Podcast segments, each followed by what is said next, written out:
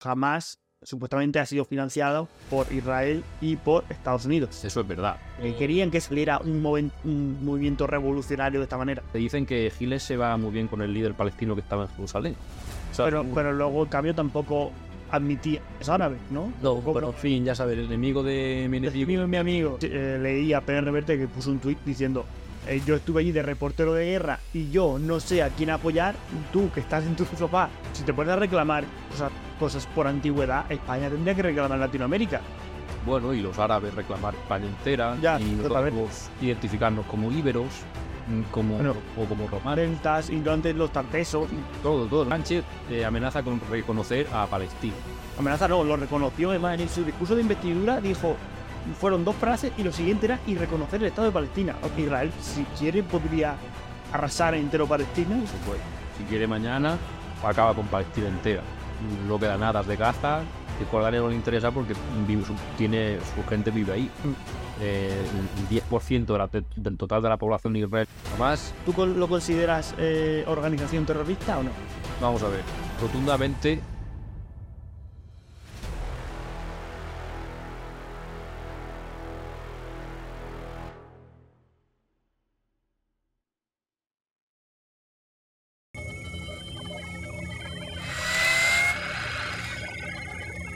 Hola, muy buenas a todos, bienvenidos a, A House in Ma.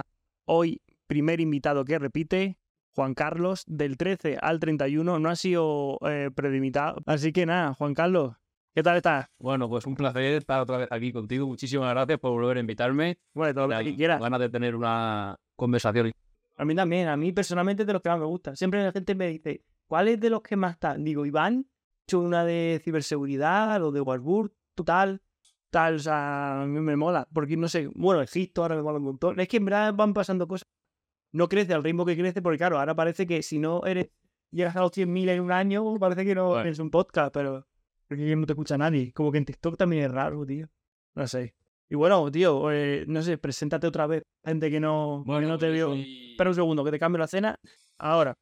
Eh, mm, tengo un canal de, de YouTube y TikTok dedicado al principio a, a- en su origen a la divulgación geopolítica, pero lo he modificado un poco porque, en fin, tengo otros intereses aparte de la geopolítica. Y ah, este año hemos subido un montón, estoy muy contento, llevamos casi 3 millones de visitas, si no 3 millones ya. TikTok igual, en TikTok, bueno, he tenido problemillas por la censura propia de nuestros Sí. días, pero bueno, a- hace a divulgar sobre geopolítica, sobre historia, en fin, sobre... la- Y, y nada, como tú hubieras dicho, ya re- estuve, estuvimos aquí, tuvimos una charla muy interesante y hoy, pues, que sea, seguro que, que, que- que es igual. Sí, esperemos que sí. De, de hecho, yo vos has hablado de sexo, de, de guerras. El, bueno, un tweet tuyo que es 400.000, 500.000 visitas. O sea, Pues yo no sé, se ve que la has tomado conmigo, pero vamos, yo ya multa, eh, normas de la comunidad, yo perdí la cuenta cuando, yo qué sé, cuando me lo bloquearon, pues a lo mejor- eran como de falta, Sí. y ya llegó un momento que perdí el control de la cuenta por no violar las normas. de, de la comunidad. Pero ya qué. directamente me la Sí, está, per- perdí el control un montón de tiempo y claro, pero pasé de tener, mm, no sé, 200.000 visitas en mi último vídeo a 12. Muy raro, porque ahí ya tenía casi 10.000 seguidores, entonces... Pero porque te limita y dices, vamos a ver qué está subiendo. Esos días, esos vídeos, después de un baneo, tienen Pues, sí, sí. cuatro sí, cosas, Sí, sí. tinky winky. Y como te he dicho antes fuera de cámara, pues ahora pues ha resurgido con un tema que yo no esperaba y pues Sí, no hemos dicho esto es un no deja de ser un hobby, yo tengo mi trabajo aparte, tú también ya. y hacemos esto por amor al arte. Aunque bueno, con intención por supuesto de. Hombre, claro. O sea, a mí me encantaría. O sea, y de hecho, bueno, luego subir. Primero, todas las redes de Juan Carlos están abajo. O sea, podéis seguirle. en- A, a la, a- A mí, en la aquí, descripción. en la descripción. su canal de YouTube, su- lo que sea, y si no, pues nada. El otro día, el último no me dejaste por eso. Sí, porque De- el- de hecho, si el Instagram, yo hay gente del pueblo que me dice o por qué no me sigues y yo porque el Instagram lo tengo como por ultra sigo a la gente que he tenido una conversación al menos una vez en la vida, ¿sabes? Gente que no conozco de nada o por cotillear no sigo a nada. De, de hecho, eres. Yo solo sigo en mi en Instagram del podcast a la gente que. Y no, no me lo has aceptado. No, no, el Instagram, el Instagram lo tengo. y- Eres el y- único que no. y no, y seguramente no lo haré, porque el Instagram es para, para gente que conozco. Y bueno, yo también subiré pronto contenido de un poco por Europa que he estado, un, un vídeo o dos que he hecho, o sea que seguirme en mi canal también personal. Dale. Se llama como yo, Raúl Olivares y punto. Eh, y pues nada, vamos a empezar ya un poco geopolítica y sobre el tema que vamos a tratar, que es Palestina e Israel, sobre todo nada. Era por qué no sacas la cara en TikTok y en YouTube. Pues principalmente no, las, no, la- no empecé a sacar y no las saco todavía, pues directamente por vergüenza al principio, por Mm. vergüenza y por, porque es mucho más cómodo subir un vídeo sobre lo que te gusta y que, nadie, que nadie sepa quién eres. Y estaba cómodo así y nunca pensé en quiero sacar la cara, nunca tenía intención. Nunca era, era yo subía mi, mi movida y la subía y era cambiar. Por eso el canal que tengo eh, le cambiaba el nombre. Antes, como he dicho, era eh, antes era Avelan Divulgación Geopolítica, porque no solo es divulgación geopolítica, voy a subir sobre lo que yo quiera. Y porque en vez de Ave, Avellán es mi segundo apellido, pero le puse Avelan porque yo tenía intención en un principio de hacerlo también en inglés. Cargada de. mm, o que se, yo quería que hiciese la parte en inglés, para el futuro salen cosas, pero es una persona que este año ha entrado en el gabinete de, de un alto cargo de seguridad. La gente, bueno, no voy a decir quién es. Y entonces yo tengo vídeos, tengo posturas que son no contrarias, pero sí muy críticas, muy escépticas a la Unión Europea, ya que nos gobiernen desde los burócratas desde los despachos en Bruselas. Y entonces, pues la podía comprometer a esa persona. Ah, ¿y vas a subir vídeos con Perro Sánchez? No. No quiero tocar tampoco el tema político porque me pongo en contra de la mitad de la gente No, sí. y, y- y eso.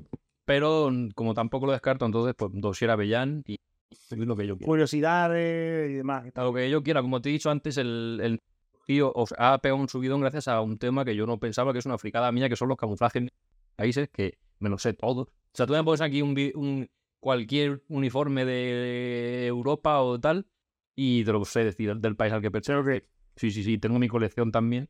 Y como te he dicho antes, a la gente le ha encantado, la gente se pelea y se insulta por camuflajes militares.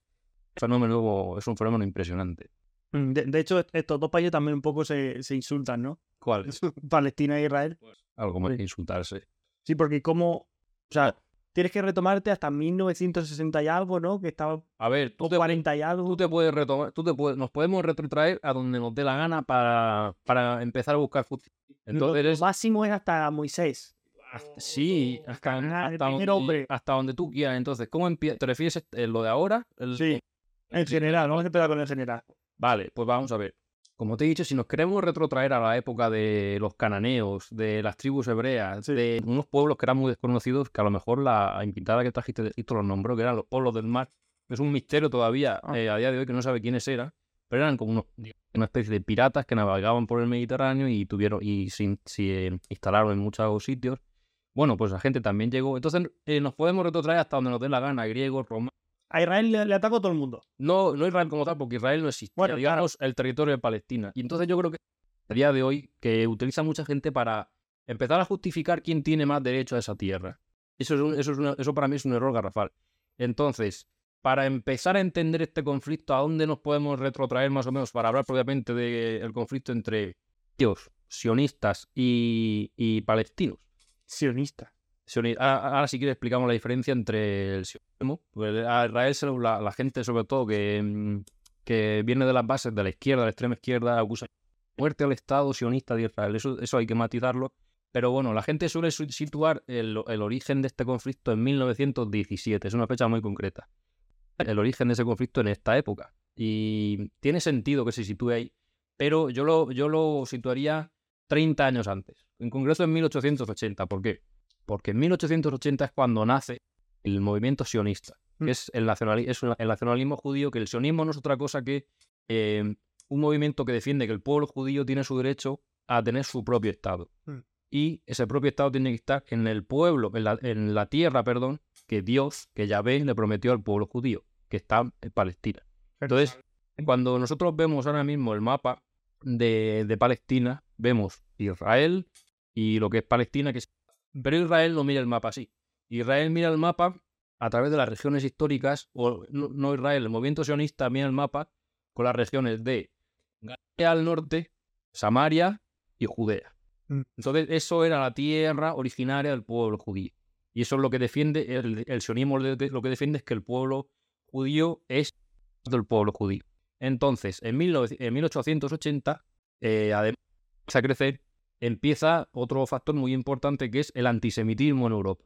La gente no quiere los judíos, las corrientes antisemitas. Entonces se empieza de eh, los primeros judíos Mm. hacia tierras palestinas. Vale, ¿qué es por el tema social nacionalista? Tema Sí, a- Hitler. hace sese- a 60 años antes que surgiera, que surgiera Hitler, Mm. que surgiera que eh, migraciones de judíos hacia eh, estas, eh, est- este, estas tierras de Palestina que, en su- que hasta entonces estaban eh, pobladas por árabes, en su mayoría musulmanes. Porque esa tierra, después de los judíos, fue atacada por los árabes, fue arrasada, ¿no? Por los persas.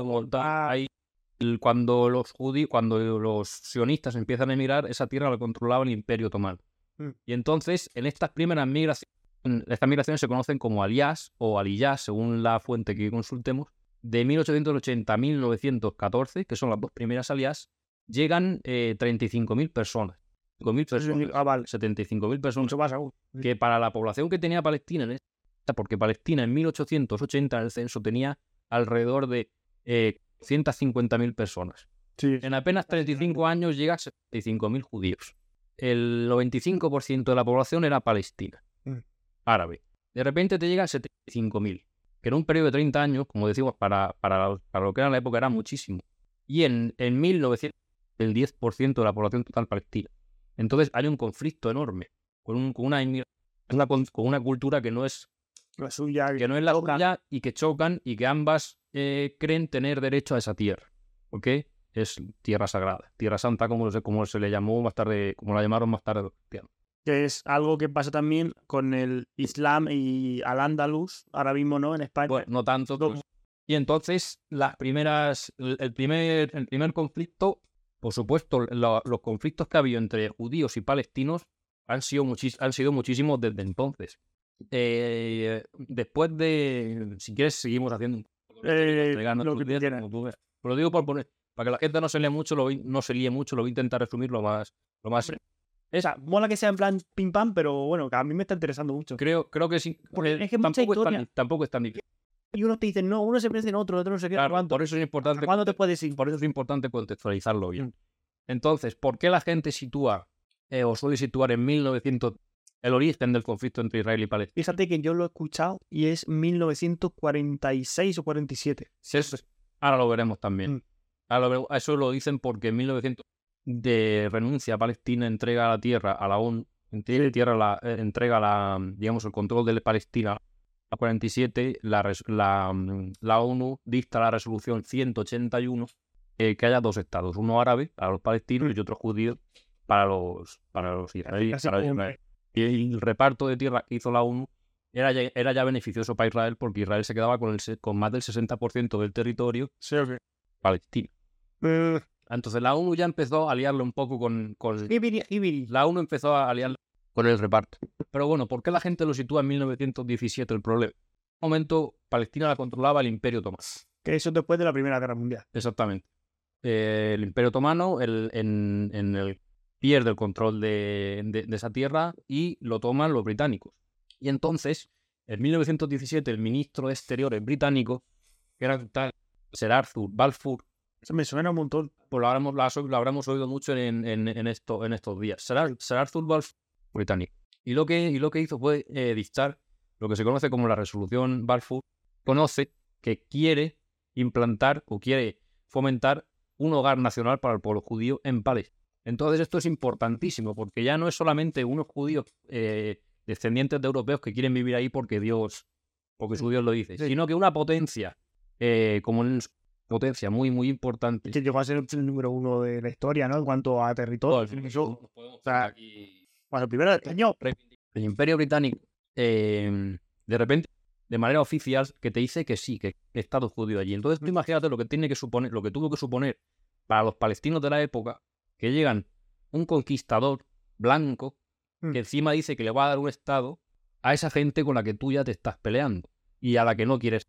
Eh, esto pasa, ha pasado siempre. Cuando llega alguien forastero, se tiende al rechazo. Una cultura que no es la tuya.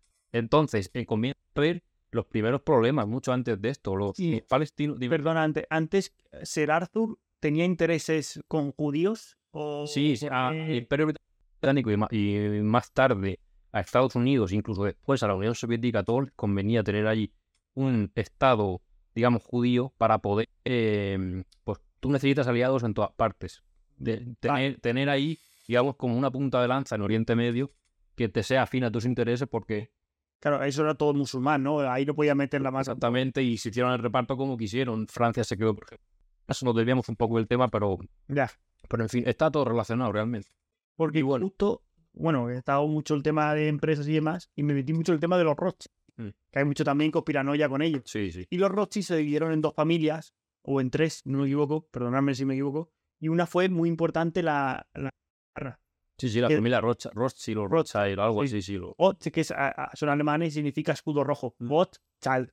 Y una isla en la Antártida, o sea que es como un señal de que tienen mano en la geopolítica mundial. Mm. O sea, eh, por eso digo, me extraña mucho que de golpe y porrazo un eh, ministro de Exteriores diga no, un Estado para Israel, porque sí, porque me sale de los... Sí, porque Israel aún, aún no se concebía como tal, Israel es sí, como tal, pero le- les convenía tener ahí como una punta de lanza, de, punta de lanza, por decirlo así, como un, un estado que le sea afín en esa zona, Mm.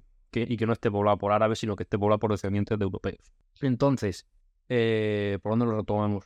Eh, la población palestina ya tenía problemas con esa gente y ya va, cuando aún el Imperio Otomano le, le controlaba la zona, fueron a quejarse para pedirle que frenara la inmigración judía. Pero ¿qué pasa? Como en todos los grandes imperios, el Imperio Otomano se controlaba desde Estambul y importaba bien poco lo que pudiera pasar en Palestina, ahí al otro lado del Mediterráneo. Entonces no hicieron caso y el Imperio Británico, pues al, lejos de parar eso, la fomentó aún más. El- la, la inmigración siguió y siguió creciendo, la inmigración de judíos provenientes de Europa. Perdón por la garganta. Sí, sí, tranquila, no pasa nada. Sí, claro. Lo que necesites. Y entonces, to- el antisemitismo en Europa sigue creciendo mucho más. ¿Por qué? Porque en 1933, he colapsado, perdón.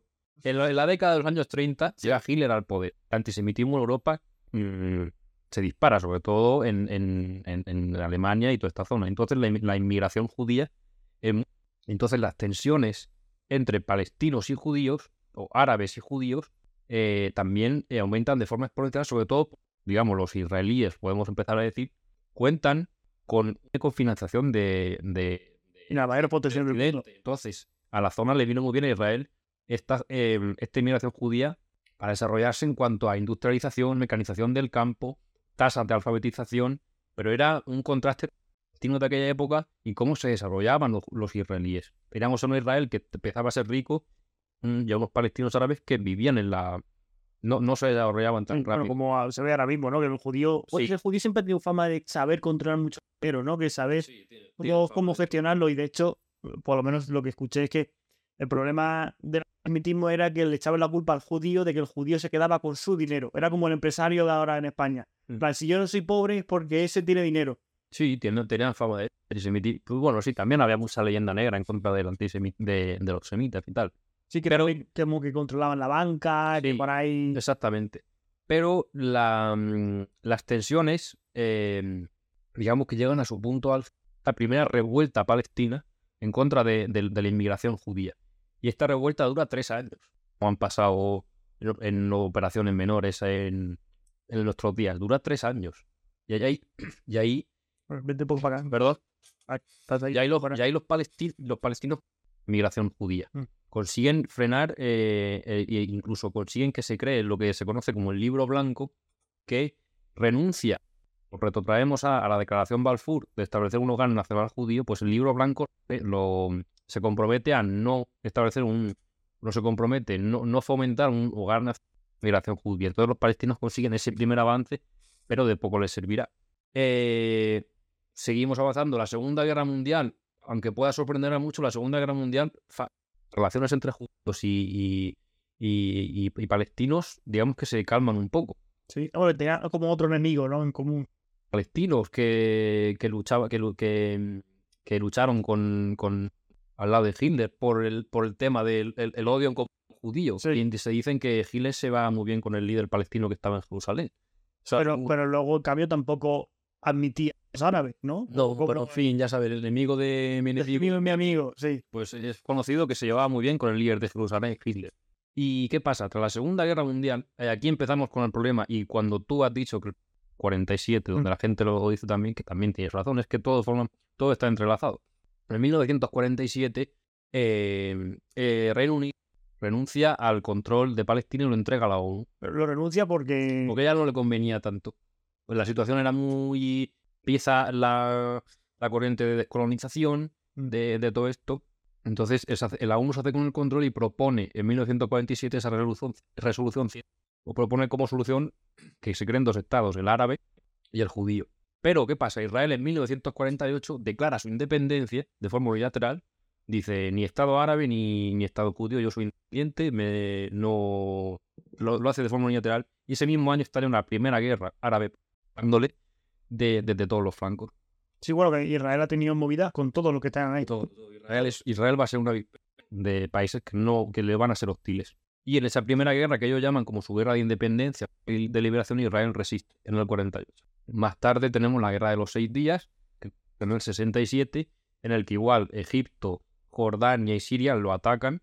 Ella empieza a ver como el, el primer problema con territorios palestinos porque eh, Egipto se ocupa se, y Jordania ocupa Cisjordania, Siria también, pero Israel en la guerra de los seis días pues, vencer esta invasión. De, él solo contra mil- varios países, en, 1900 seis días. en 1967 Israel se estaba, pre- estaba mm, los antecedentes eran muy alarmantes para Israel. ¿Por qué? Que aquí hay que hablar de otras cosas que, que, en fin, no, espero no, aburrir a la gente No, aquí vamos, todo y, lo que, y que suelte. se, y que se me esté entendiendo. Lo- Esto es lo- como un vuelco de toda la información. Plan, de información objetiva, de cosas que han pasado y ya está. Esto es historia. Esto, esto es- sí, esto no es discutible. Y esto es como para tener un bank, para entender, digamos, el pound de, la de, lo que ha- de lo que ha- de dónde viene todo esto y para tener una idea general de entonces eh, la guerra de los días viene antes de la crisis del canal de Suez en el cin- bueno después de la guerra del, del 48 se instaló una no de paz de la ONU en la península del Sinaí que Israel había ocupado Egipto luego devolvió. Mm. pero qué pasa que Egipto salía militarmente con Jordania salía militarmente con Siria.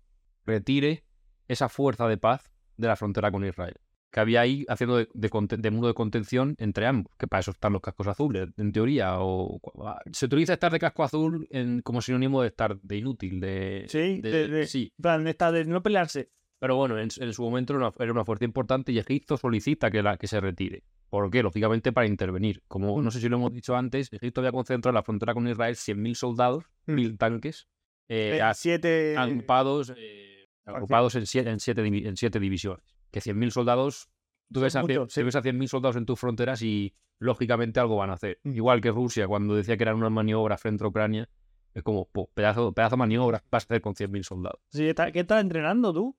Eh, y, ento- y, y eso. Y bueno, que te has quedado. Si quieres lo digo yo ahora, ¿sabes? Lo- Porque... Sí, ya se lo sabe, eh, se lo he contado ya dos Y entonces Israel eh, aniquiló, eh, destrozó toda la aviación de Egipto en una mañana. O sea, una mañana. O sea, supongo yo que empezaría po- a- a- temprano y tal, porque si no, no te da tiempo, ¿no? Era, una, era, era el, el- el plan de defensa antiaéreo israelí de, de- de, ah, digamos, asegurarse como que no, no, no le podían atacar, era ir contra la aviación y llevaba fraguándose años antes. Era un Mm. plan que lo tenían en mente. Porque los aeródromos eh, egipcios estaban en, en- en- en to- eh, próximos a la frontera de Israel. Obviamente listos para lo que, para lo que era. Y, Pero eh, también te pueden atacar, que lo que pasó. Sí, pero no se lo esperaban. En ese momento Israel pilló por sorpresa a, los tres que lo- a, los tres atacantes. Al mismo tiempo que aniquila la aviación egipcia, resiste los ataques de Jordania y Siria. Y no solo eso, no solo resiste, sino que araña los territorios, conquista, arrebata Egipto, el Sinaí, la Franja de Gaza, eh, Jerusalén Este y Cisjordania a Jordania y los altos del Golán a Siria. Entonces aquí, en este momento, en 1967, es cuando empieza como tal el, Israel arañar tierras a los palestinos, a lo que, es, lo que, lo que sería el, el- el- el- plan que propuso la ONU de los dos estados. Israel comienza a hacerse con tierras de, de- de esos territorios palestinos que le corresponderían al pueblo palestino. Eh, después de esto, esta no fue la última vez que, que Israel se enfrentó a una guerra, porque Egipto y Siria quieren recuperar esas tierras que han perdido, que Israel les ha conquistado. Mm. Y cinco años más tarde, seis años más tarde, comienza a estallar la guerra del Yom Kippur. Egipto y Siria vuelven a atacar a Israel para recuperar el Sinaí, Gaza y los altos del Golán. Pero Israel, una vez más, él solo vuelve a humillar y vuelve a derrotar a los países que le atacan. Y vence. O sea, pero ¿cómo, cómo- Vuelve a- cómo es capaz de vencer. a tantos países de golpe siendo uno solo, están asediando? Obviamente, Egip- eh, Israel, eh, su geografía es su maldición. ¿Sí? Está rodeada por países que son Ya, hombre. Si no tienes un ejército capaz y no, y no estás preparado para eso, eh, no vas a, lógicamente no vas a, tus hombres y tus soldados no van a dar la talla. Entonces las tropas israelíes estaban curtidas porque llevaban desde el 48, que fue la primera guerra, eh, en, alerta de que esto puede volver a pasar en cualquier momento.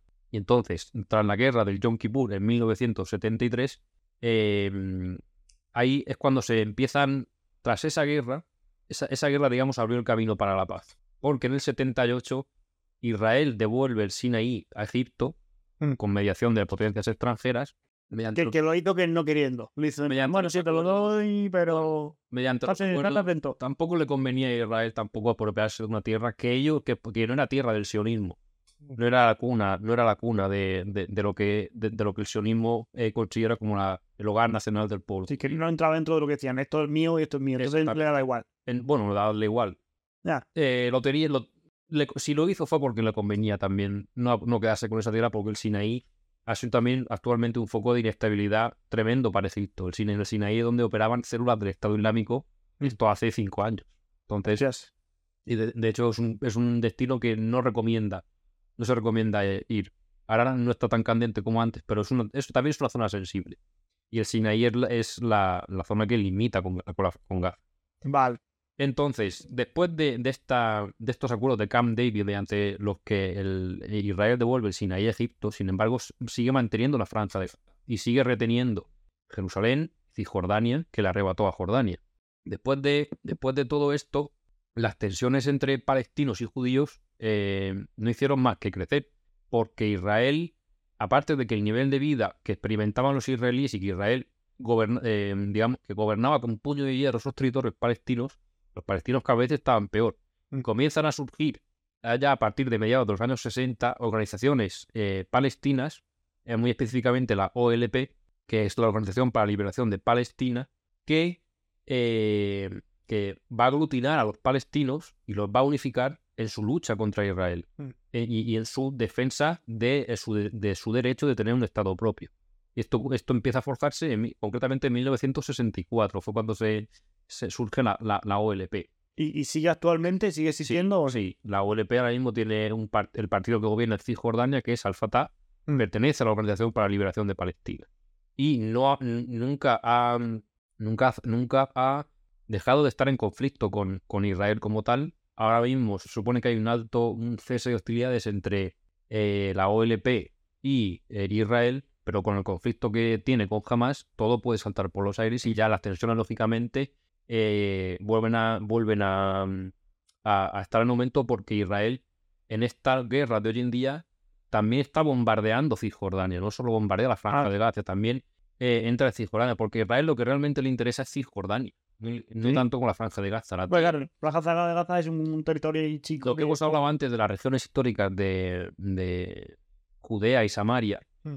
eso es Cisjordania. La franja de Gaza no entra en, en, en, en, lo que es esa tierra Santa, que sí. prometió Dios. La primera ciudad al, al norte de mm, la primera ciudad al norte de Gaza que está dentro de esa tierra es Ascalon, que llega, si, si trazamos una línea, está Ascalon, llegamos hasta el Mar Muerto, aquí queda como un triángulo abajo que sigue siendo Israel, son las ciudades de, de las regiones de Judea, Samaria y arriba Galilea, que ya nos extendemos más al norte y que está, son estas regiones entre el Mediterráneo y el Mar Muerto y un poco más al norte. Limitando con Jordania y, y- y Siria. Sí, o sea, me ha sorprendido un poco en plan de, claro, siempre se pone jamás en las noticias, pero claro, como que no hay un Estado real de Israel, sino que tiene como dos facciones, ¿no? En plan de una la OLP y otro jamás, y no sé... Principalmente sí, y, y rivalizan, rivalizan entre ellas por el control. Ah, sí. por, por- por- no por el control, sino por ser el, principal movimiento del- que mm, aglutine al pueblo palestino, que una al pueblo palestino. Enti- Igual que los partidos políticos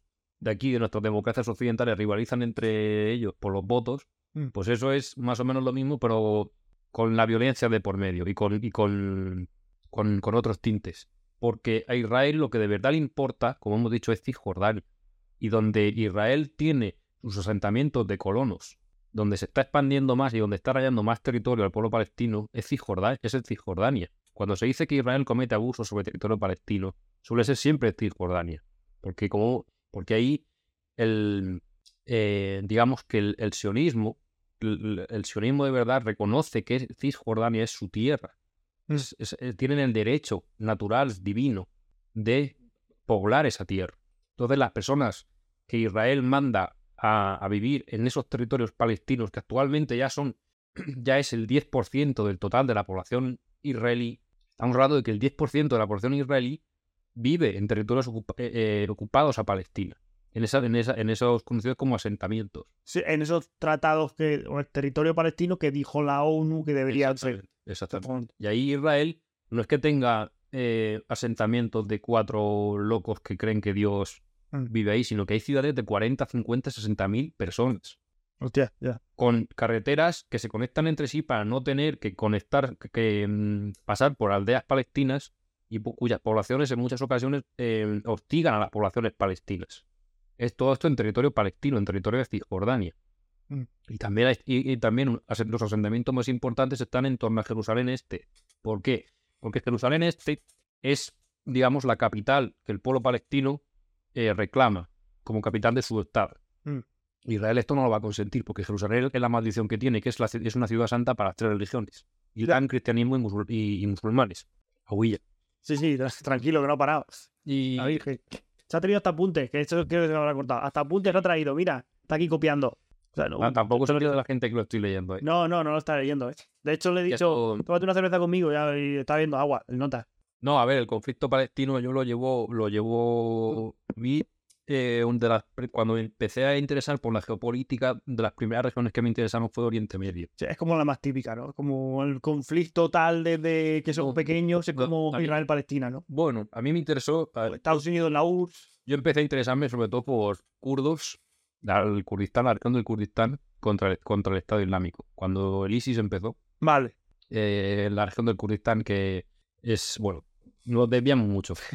No, no vamos a entrar ahí.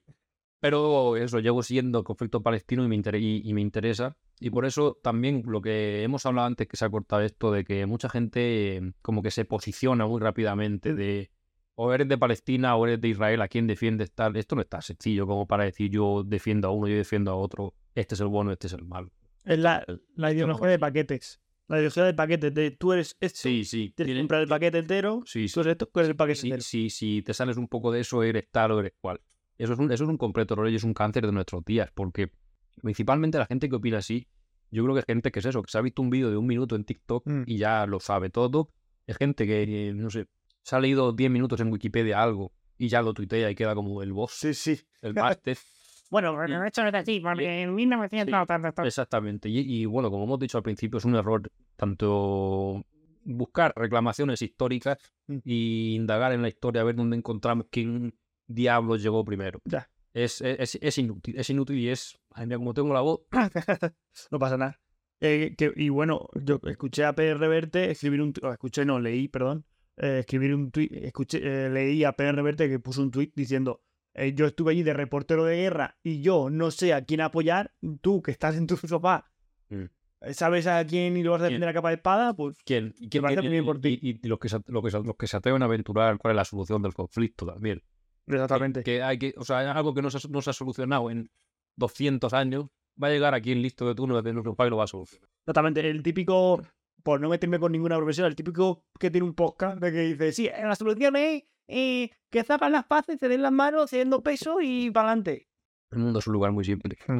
según esta gente. Exactamente. Y que si te pones a reclamar cosas, cosas por antigüedad, España tendría que reclamar en Latinoamérica. Bueno, y los árabes reclamar España entera Ya, y nosotros identificarnos como íberos, mm, como, Bueno, o como romanos. Antes los tartesos. Todo, todo. Si es que nos podemos ir al, al año que queramos. to- todos los mitos, todos los nacionalismos buscan en la historia y dicen, vale, a partir de aquí creo mi mito fundacional, a partir de aquí establezco mis reclamaciones. Con Palestina pasa igual y, y haciendo eso no vamos a encontrar ninguna solución. Porque vale, está la solución bonista al conflicto de Palestina que hemos hablado antes o también fuera de cámaras. Es que ya no sabemos lo que hemos dicho fuera de cámaras. Ya, ya, es que se ha cortado y no sabíamos. Dice Pedro Sánchez eh, amenaza con reconocer a Palestina.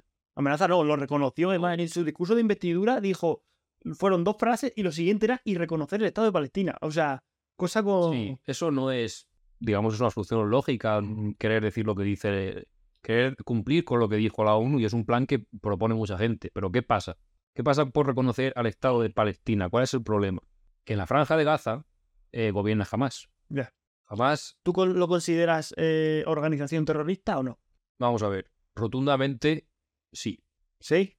Hamas es un, es un, tiene una, eh, un brazo político y tiene un brazo paramilitar que son las brigadas de Al-Qassam. Esos están fuera, ¿no? Esos están. Esos son los que han atacado. Mm. Ahora mismo. Igual que Yihad Islámica Palestina, que es el otro grupo que ha atacado a, a- que lanzó estos ataques.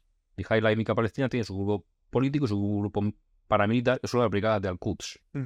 Entonces, eh, yo no sé qué miedo tiene la gente a decir que eh, jamás ha hecho ataques terroristas cuando el terrorismo, el terror como método, es, un- es, digamos, muy claro de definir. Cuando tú utilizas personal activo combatiente contra objetivos civiles, usando el terror como herramienta para conseguir tus objetivos, eres un grupo terrorista.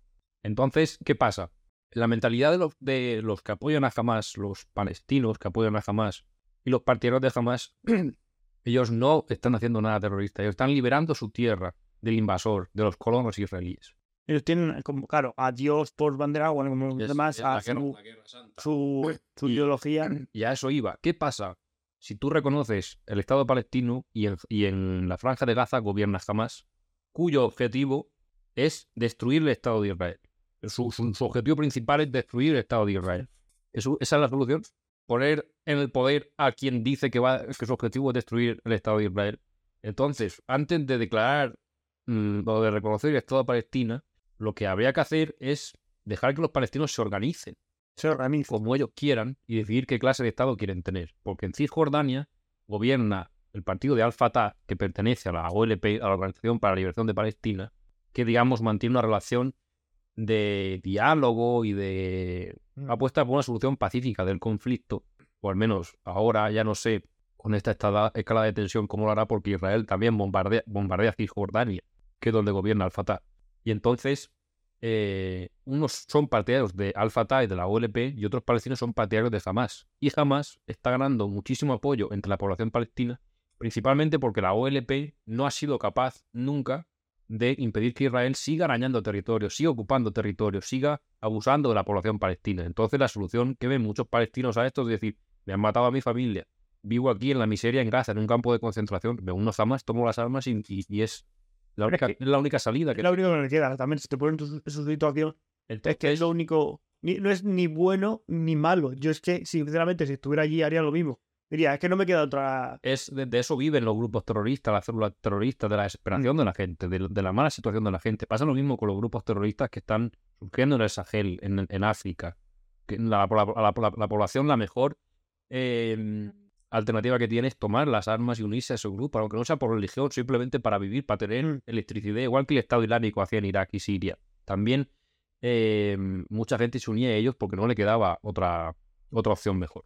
Entonces, igual que no hay miedo a decir que, vale, la, la- se puede reconocer a Palestina, como bien dice Pedro Sánchez, no, no había ningún problema siempre y cuando los palestinos se organizasen de, un- de una forma que se garantizara el futuro y la convivencia de dos estados y también que Palestina pudiera defenderse de los abusos israelíes y que Israel se comprometiese de manera oficial y bajo supervisión internacional a no seguir abusando de Palestina. Eso se puede hacer perfectamente y se puede afirmar. Tampoco hay que tener miedo a afirmar de que jamás ha hecho un ataque terrorista contra población israelí utilizando su personal combatiente, Mm. porque no, son, no es personal activo, no combatiente que organiza, distribuye propaganda, no es personal combatiente de, las briga- de sus brigadas, tanto las brigadas de Hamas como las brigadas de Yihad Islámica Palestina, que han, lo han empleado contra población civil y bueno, todos hemos visto los vídeos de... Bueno, con- que es población civil, pero que justo atacó a un festival en lo que la mayoría era población prácticamente europea, estadounidense. O sea, la, la, la persona, la mujer que sacaron en la camioneta, mira tal, esa era una influencer alemana. Ujú. O sea, allí eh, justo atacaron a Israel, pero no atacaron a Israel, atacaron a un propaganda para ellos. punto que Israel no sufrió con mucho con ese ataque, no tanto como si hubieran atacado una ciudad. Bueno, o- hay que tener en cuenta que en ese momento las Fuerzas Armadas de Israel no tenían eh, su, su atención sobre Gaza. La tenían precisamente en Cisjordania Mm. para garantizar la seguridad de esos asentamientos. Porque es donde seguramente están los próximos focos de violencia en Cisjordania, no tanto en la franja de Gaza. Entonces, pues ese es el motivo por el que los eh, paramilitares de Hamas y Yihad Islámica Palestina accedieron tan fácil a, a esos festivales, cruzaron tan fácil la franja de Gaza. Y por eso tardó tanto, las, tardaron tanto las fuerzas de Israel en llegar y retomar el control de, esa, de, esa- de- de la situación. O sea, yo, fí- fíjate que yo pensaba que era prácticamente un ataque organizado, en plan de atacarme porque quiero, porque en este sitio no hay mucha población israelí, me la pela, y porque, no sé, como que tardaron mucho, o sea, tardaron mucho los servicios de inteligencia israelíes para ser el mejor ejército del mundo, como Ahí- para... Ahí también entramos en el tema de la conspiración de que mucha gente, y esto, esto es cierto, advirtieron a Israel de que se estaba preparando un ataque em, a gran escala, porque un ataque así no lo planificas en una semana.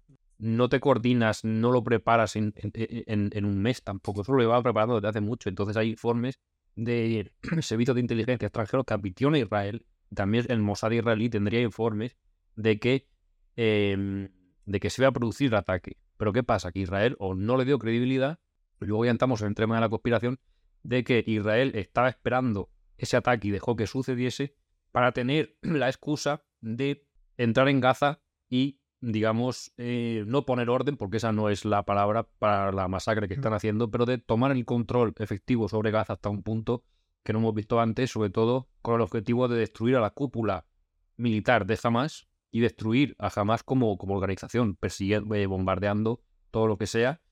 Eh, desgraciadamente, la- el mundo real, mm, las bombas no llueven solamente sobre quien tiene que llover.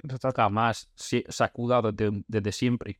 Se ha escondido entre la población, sobre hospitales, sobre escuelas, no sobre, debajo de hospitales, debajo de escuelas. Israel no le tiembla el pulso. Ya, además de que, eh, no, creo que vamos, vamos a dejar de repetir que no nos hemos dicho antes porque la gente va a decir que nos hemos perdido la mejor charla de la historia, y es verdad que estamos en la, era la hostia, pero que eh, eh, jamás supuestamente ha sido financiado por Israel y por Estados Unidos. Eso es verdad. O sea, que querían que saliera un, moven- un movimiento revolucionario de esta manera. Eso no era su objetivo y ellos mismos han reconocido que fue un error, pero es verdad que los que estuvieron en su gobierno, en, su- en el gobierno en su momento en Israel, apoyaron y financiaron la creación de Hamas para frenar eh, la expansión y la influencia de la OLP, porque la OLP comenzaba a, ser un problema para los intereses de Israel.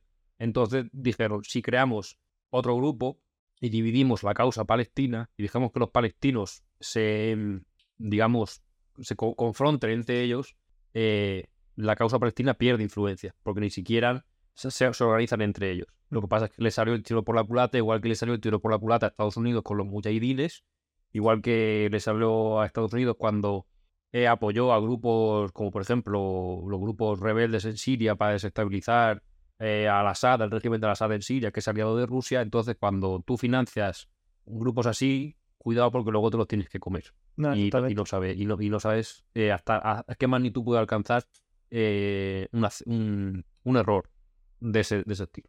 Y el tema es que eh, los grandes gobernantes de Hamas no están en la franja de Gaza, ¿no? No. Están en Qatar, viviendo como reyes. Pues siempre me, me toca mucho los cojones esto, tío. mandan y mandan, dicen proclamas y dicen discursos y mandan a hacer la yihad a, lo- a, a quien la ha matado a su familia, a quien no tiene nada, mientras ellos están, pues, Pero, o sea, es que directamente yo lo veo, o sea, literalmente ilegítimo. O sea, tú no puedes mandar nada si no estás ahí. Y si no eres el primero que está ahí. Ya, pero es lo que hablamos antes, cuando una, cuando la situación tuya de tu pueblo es tan crítica como la del pueblo palestino, Mm. pues es muy fácil tomar las armas si no te queda una alternativa mejor. Ya. Y es muy fácil creerte un discurso que te llega al corazón, que te, es un discurso dirigido a la parte no racional, sino a las Mm. pasiones, y te lo crees Al relato y no al dato. exactamente. Eso siempre me toca mucho los cojones de esos gobernantes y se ve cuando un gobernante es bueno y cuando tiene que seguir y cuando no.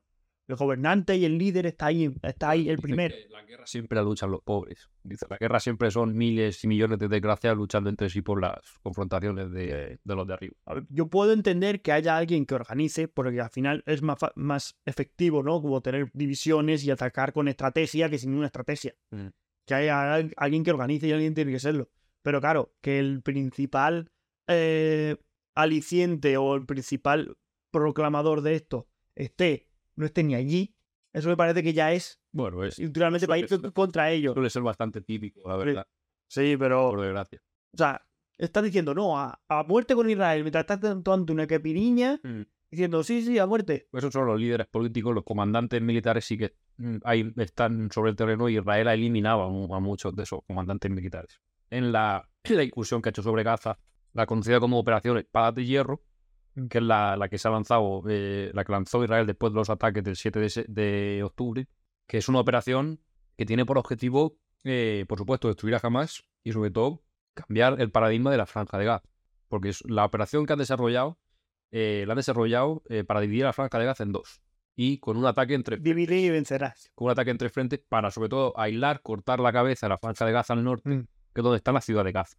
Entonces ha lanzado ataque en tres frentes. El primero a lo largo de la costa, el segundo a lo largo de un río que va paralelo a la, a la- parte occidental de la franja de Gaza, y el tercero a raíz, a, a- a través de las proximidades de la carretera N10 que llega hasta el mar. Entonces tú cortas aquí, estrangulas aquí y vas avanzando. Mm. Y vas, Oprimiendo a la gente. estrangulando y, digamos, asediando la franja de Gaza y entonces ya, una vez lo tienes asediado es cuando empieza la guerra total. Israel diseñó este... Madre mía, la voz, la voy a perder hoy. Sí, sí, te voy a tener que traer otra botella, ¿eh? Eh, Israel diseñó esta operación en tres fases. La primera, bombardeos, que no han cesado. Yo no sé el plan que tenían, Mm. bombardeos indiscriminados. La segunda fase, la guerra total, que es la de casa, casa por casa, puerta por puerta, eh, con infantería pesada, con los Mm. tanques Merkava, con todo lo que con todo lo que tiene Israel. Y la tercera fase era una fase de retirada que Israel no ha especificado cómo va a ser. De momento eh, está costando mucho a Israel a un precio muy alto. Israel lleva perdido ciento, más de 100 soldados y eso para un país como Israel, una población tan pequeña, Mm. Israel es un país muy sensible a perder soldados, a perder víctimas. Entonces el precio, cada soldado que muere de Israel eh, tiene un precio altísimo, un coste altísimo en la sociedad israelí. Sí, pero allí eh, el servicio militar es obligatorio. Es o sea, obligatorio, y- por supuesto. Y, y- y la gente está preparada para eso. Mm. Pero, pero tú piensas que es una guerra que se libra en un territorio que conoces, jamás, porque se ha forjado ahí, conoces los túneles, conoces las redes, conoces los barrios, como Vietnam con Estados Unidos. les pasa, lo van a pasar muy mal y lo están pasando muy mal. Y un ejército como el israelí, que en teoría dices, un ejército como el israelí contra una milicia paramilitar debería que se acabar la guerra en un día. Pues ir casa por casa, puerta por puerta, si no quieres perder vidas, no es tan fácil. Y más en un territorio como el que controla jamás, que lo conocen perfectamente, cuentan con el apoyo de la población. En fin, en fin, los soldados isra- israelíes están en un completo avispero. Puede. O sea, yo he escuchado varias veces que, claro, el ejército de Israel es el mejor del mundo y es mucho mejor que el de Estados Unidos en cuanto a, por lo menos, a tecnología. Sé que tienen escudo de hierro y al final lanzan un cohete y sale otro que lo, lo rompe, que eso me parece, o sea, ver eso, ese vídeo de cómo se va explotando cada cohete me parece increíble. Y también conozco, bueno, que de primera mano por, bueno, por Paco, nuestro colega, que es el número 3, podcast número 3, El paquillo. Paquillo, que, que el CERN, a los, de los que más que se encuentran es a israelíes. Porque Israel invierte un montón en eso, en vete a forjarte los mejores eh, centros de investigación del mundo. Sí, sí, para aplicarlo a la tecnología militar. Exactamente. Sí, el ejército israelí, eh, sobre todo la industria armamentística israelí, es, si no la más avanzada del mundo, una de las más avanzadas del mundo. Y Israel ha comenzado a exportar armas y a vender armas y se ha hecho un hueco entre los mayores vendedores de armas, pero no armas de un Kalashnikov, Mm. sino armas de, de un cierto nivel y de una cierta categoría y que no todo el mundo se puede permitir. No, no, no son los mismos los drones suicidas ¿no? o de Irán que los que fabrica Israel.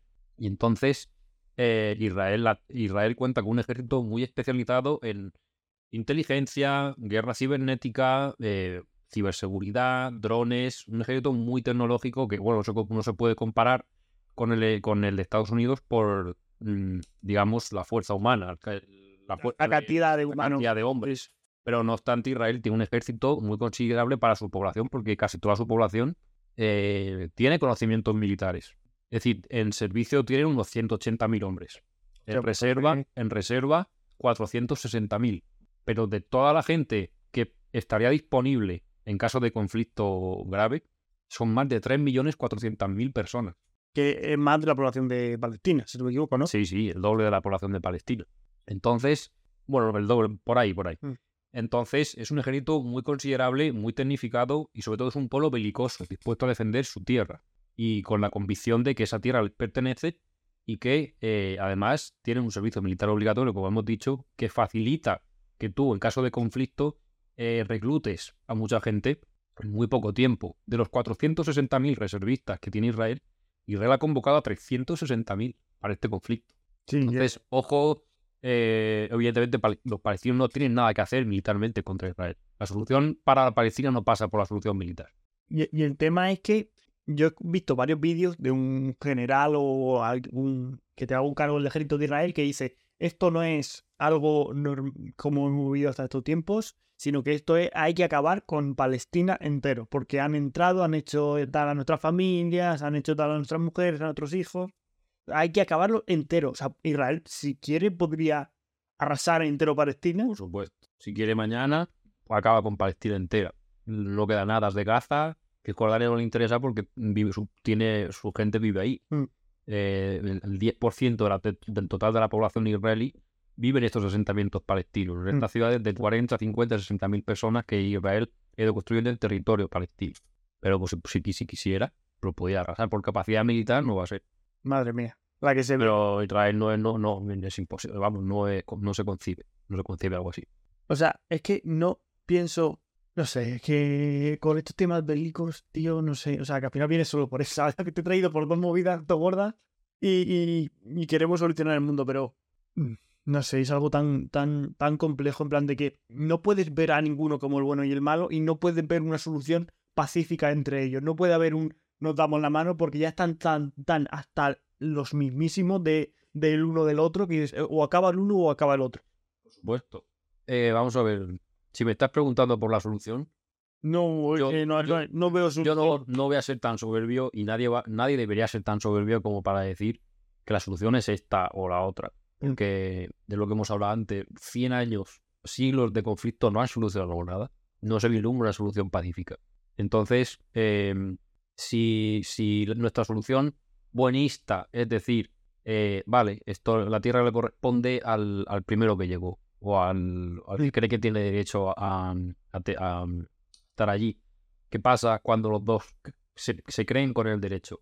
¿Y qué nos dice el mundo real y la historia de a quién le pertenece la tierra? La tierra le pertenece al que la ha conquistado y al que, él ca- y al- y al que es capaz de defenderla y de administrar sus recursos. Y eso Y y vence a cualquier legitimidad, a cualquier explicación histórica, a cualquier explicación, a cualquier reivindicación histórica y, a- lo vence todo. Si tú tienes la, el poder y las, el- la capacidad de mantener, ya sea por la fuerza o con alianzas externas, esa tierra, esa tierra te pertenece a ti. Nosotros podemos ser todo lo bonistas que queramos y decir es que eso no es justo, ¿vale? Pero el mundo real nos va a decir otra cosa. Nos va a decir, la tierra le, nos va a decir, y vuelvo a repetir, la tierra le pertenece al que la, def- la- la- al que la puede defender. Israel ha defendido esa tierra en el 48 con la primera guerra árabe-israelí, en el 67 con la guerra de los seis días, en el 73 con la guerra de Yom Kippur. Y, la, y, y- y se ha defendido eh, eh, cada vez que jamás ha lanzado un ataque, digamos, mayor de la cuenta, las tensiones han escalado más de la cuenta, Israel se ha defendido, ha lanzado un montón de operaciones. Lanzó operación plomo fundido en el 2008. Plomo fundido. Plomo fundido. Operación margen protector en el 2014. Incluso no, con, incluso no solo contra Palestina. Lanzó la operación Escudo del Norte contra Hezbollah, que, son, que es la milicia chií apoyada por Irán, en el que, del Líbano. Israel tiene la capacidad de mantener esa tierra y, y- y- y- y- y es lo que hemos dicho antes. eh, palest- para los palestinos la solución militar ni se vislumbra, es, es imposible. Ni por dinero, ni por tecnología, ni por poder Palestina militar, sí sola no. Como ni no por se- intereses de la gente. como no se involucren todos los países árabes otra vez, vuelvan a intentarlo contra Israel, cosa que Estados Unidos no va a permitir a día de hoy. Y, Europa, por lo visto, menos España, Europa tampoco. Europa tampoco. Y, eh, y- y eso, en fin, lo- la gente, mm, digamos, los basados, de verdad dicen que la única solución eh, real a este conflicto es que llegue una, un- llegue una potencia enorme, con un poder enorme, Mm. que decide y interese solucionar ese conflicto. Mientras tanto, no, porque hay intereses opuestos. Tenemos a, todos los, a todo el conglomerado de países árabes que después de este ataque de Hamas a Palestina, vuelven a creer la causa palestina, vuelven a apoyar la causa palestina y ese era el objetivo, uno de los objetivos de Hamas, frenar el acercamiento de Israel con los países árabes. Porque muchos países árabes firmaron los conocidos como acuerdos de Abraham, eh, firmaron eh, comenzar a establecer relaciones diplomáticas y comerciales con Israel. Israel ha vendido armas, ya, ya, ya ha establecido lazos con países árabes que tradicionalmente apoyaban la causa palestina. Entonces jamás quería acabar con, eso, con, con ese acercamiento de los países árabes. ¿Ya ha acabado o no? Obviamente, cuando tú ves a Israel bombardeando civiles, niños, tal, la opinión pública musulmán y en su mayoría árabe de esos países le pide a sus países que no se alíen con Israel, que vuelvan a favorecer la causa palestina, vuelvan a apoyar. Entonces, acuerdos como por ejemplo con Arabia Saudí, que era uno de los más eh, eh, importantes en la zona, están Cerrada. sí. Otros, otros países que firmaron los acuerdos de Abraham, eh, Emiratos Árabes Unidos, Bahrein, Bahrein, Sudán, tampoco quieren establecer relaciones diplomáticas con Israel y establecer lazos con sus poblaciones en contra de ello. Marruecos, pues Marruecos fue, ha sido uno de los países que más relaciones ha establecido con Israel. ¿Por qué? Por lo que hemos dicho antes de la venta de armas. Marruecos tiene un programa de rearme impresionante, con comprando armas de última generación. ¿Por qué será? Espero que. mm, Bueno, no digo nada. Pero, eh, claro, jamás decía. mm, el musulmán tiene que apoyar al musulmán. Mm. Los países árabes no pueden firmar acuerdos con el país que yo quiero destruir, que es Israel. Entonces, uno de, esos, uno de sus objetivos era ese. Por supuesto, tenía otros. Eh, hemos hablado antes de la rivalidad que hay entre la OLP y Hamas por aglutinar a su gente, aglutinar a palestinos, eh, recabar apoyos entre la población palestina. si tú lanzas un ataque así, el, objetivo de Hamas también es ver que hacer ver que Israel es un monstruo porque sabían que la reacción de Israel iba a ser horror, iba a ser terrible. Y eso y contaban con ello. Y digamos, ¿Qué sacri- vas a hacer? sacrificaron a, la- a su propia población. Mm. Digamos, lanzaron como una operación de martirio a gran escala, utilizando a la población de Gaza como escudos humanos Sí. con- con- con- contra Israel. Ya, pero después de esa acción, ¿qué esperaba que, claro, como han dicho, qué esperaba que iba a hacer Israel? Vamos a decir, Lo pues, sabían, pero lo sabían perfectamente, contaban con ello. Quieren hacerle pagar a Israel un viaje internacional, que los distintos países europeos se dividan, no le den su apoyo. Por ejemplo, España lo ha, ha- ha dado el paso de reconocer o dar el, hacer el, el, el amago de reconocer a Palestina, retirar el apoyo de Israel. pero porque España, pero yo, yo veo que en Europa todo el mundo apoya a Israel, pues, vamos, creo que es unánime, menos España, porque compra el paquete ideológico, porque las ideologías van por paquetes y tiene dos paquetes, uno u otro. O eres de Palestina, eh, LGTBIQ, eh, feminista, tal, o eres de Israel, un facha asqueroso. Mm. Y ya Bueno. está. En, en general, yo creo que mm, las, digamos, los movimientos tradicionales de izquierda siempre se han identificado más con los movimientos que pugnan por la autodeterminación de los pueblos, el fin de la dominación de una potencia opresora, Mm. todo eso. Entonces, eso explicaría que, eso explica que, digamos, las personas ideológicamente de izquierdas simpaticen más con la causa palestina. Pero es que no son los únicos que simpatizan y que defienden que, o por lo menos deberían saber que no toda la gente que nos compre sus paquetes apoya a Israel y apoya lo que Israel está haciendo en Gaza y, No. y contra el pueblo palestino. Lo que pasa es que en, en estos tiempos en los que las fuerzas políticas, las corrientes, las ideologías se apropian símbolos, se apropian discursos, pues en sus mentes ideologizadas, que una mente ideologizada para mí es una mente, eh, si no enferma, con riesgo de enfermar mu- mu- muy alto, pues en sus mentes no cabe eso. Eres, eres- de los míos y no te dejo, no te dejo ser de los míos si no compras todo lo que yo digo. Pero si vas al último paso de la historia, en plan lo que ha pasado con el ataque de Hamas, dice Israel qué iba a hacer, pero jamás, con lo que estaba sufriendo por Israel, jamás qué iba a hacer, pero con lo que tal, jamás qué iba a hacer. O sea, ves solo que hay una solución en la que solo es daño, daño, daño, daño y muerte y destrucción. Mm. O sea, no, no, No, no, es, la espiral de violencia no, no va a acabar de un día para otro. No, no tiene una solución que se va a solucionar la semana que viene. Y bueno, Hemos hablado sobre, me has preguntado sobre si jamás era terrorista o no. En, en este o ha sido antes. ha sido en este, creo. Sí, en este sí. y ya vamos a, un poco, vamos a externar un poco el problema y vamos a decir, China, Estados Unidos, URSS, la URSS, la URSS, sí, la URSS, espérate, la Rusia. Bueno, que Rusia últimamente no está para meterse en otras movidas. Pero Estados Unidos, China, ¿qué están haciendo? Estados Unidos apoya incondicionalmente a Israel. Las palabras bonitas de Israel tienen el derecho a defenderse. Es lo que más se escucha por parte de, de los que apoyan a Israel. China, por su parte, sigue por su tradicional política exterior, diciendo llevaros bien, que no pase nada. Sí. Lo de China, que me ha costado a mí estar donde estoy ahora mismo para que ahora peleéis y el mundo se vaya a tomar por culo. China, no me- China sí reconoce la- la- el Estado de Palestina Mm. eh, en la ONU. Y China, pues, su, su, su modus operandi en la política internacional es ese. Llevaros bien para que yo pueda expandir mis tentáculos lo mejor posible. Al- aunque al mismo tiempo aprovecha la inestabilidad de las regiones para, pues, para expandir su área de influencia. Y Rusia, bueno, Rusia no dice gran cosa, porque Israel con Rusia eh, tiene una relación, digamos, de yo me callo si tú te callas. Sí. ¿Por qué? Porque Rusia tiene muchos intereses en Siria, con el régimen de Bashar al-Assad, que es su aliado. Israel bombardea el régimen de Bashar al-Assad y bombardea Siria cada vez que le da la gana. Pero no influye en los intereses rusos. No interviene en los intereses rusos. Ah, entonces, Entonces es como, al yo, sí, yo me callo si tú te callas. Porque Siria, por desgracia, es un país que a lo largo de 20 años cualquier potencia ha podido entrar a bombardear, hacer lo que le dé la gana sin consecuencias y han- han- entre todos han destruido un país. Y una cosa que siempre, bueno, que ahora estoy viendo una gran creciente en el mundo, es el tema de el, eh, el tema musulmán.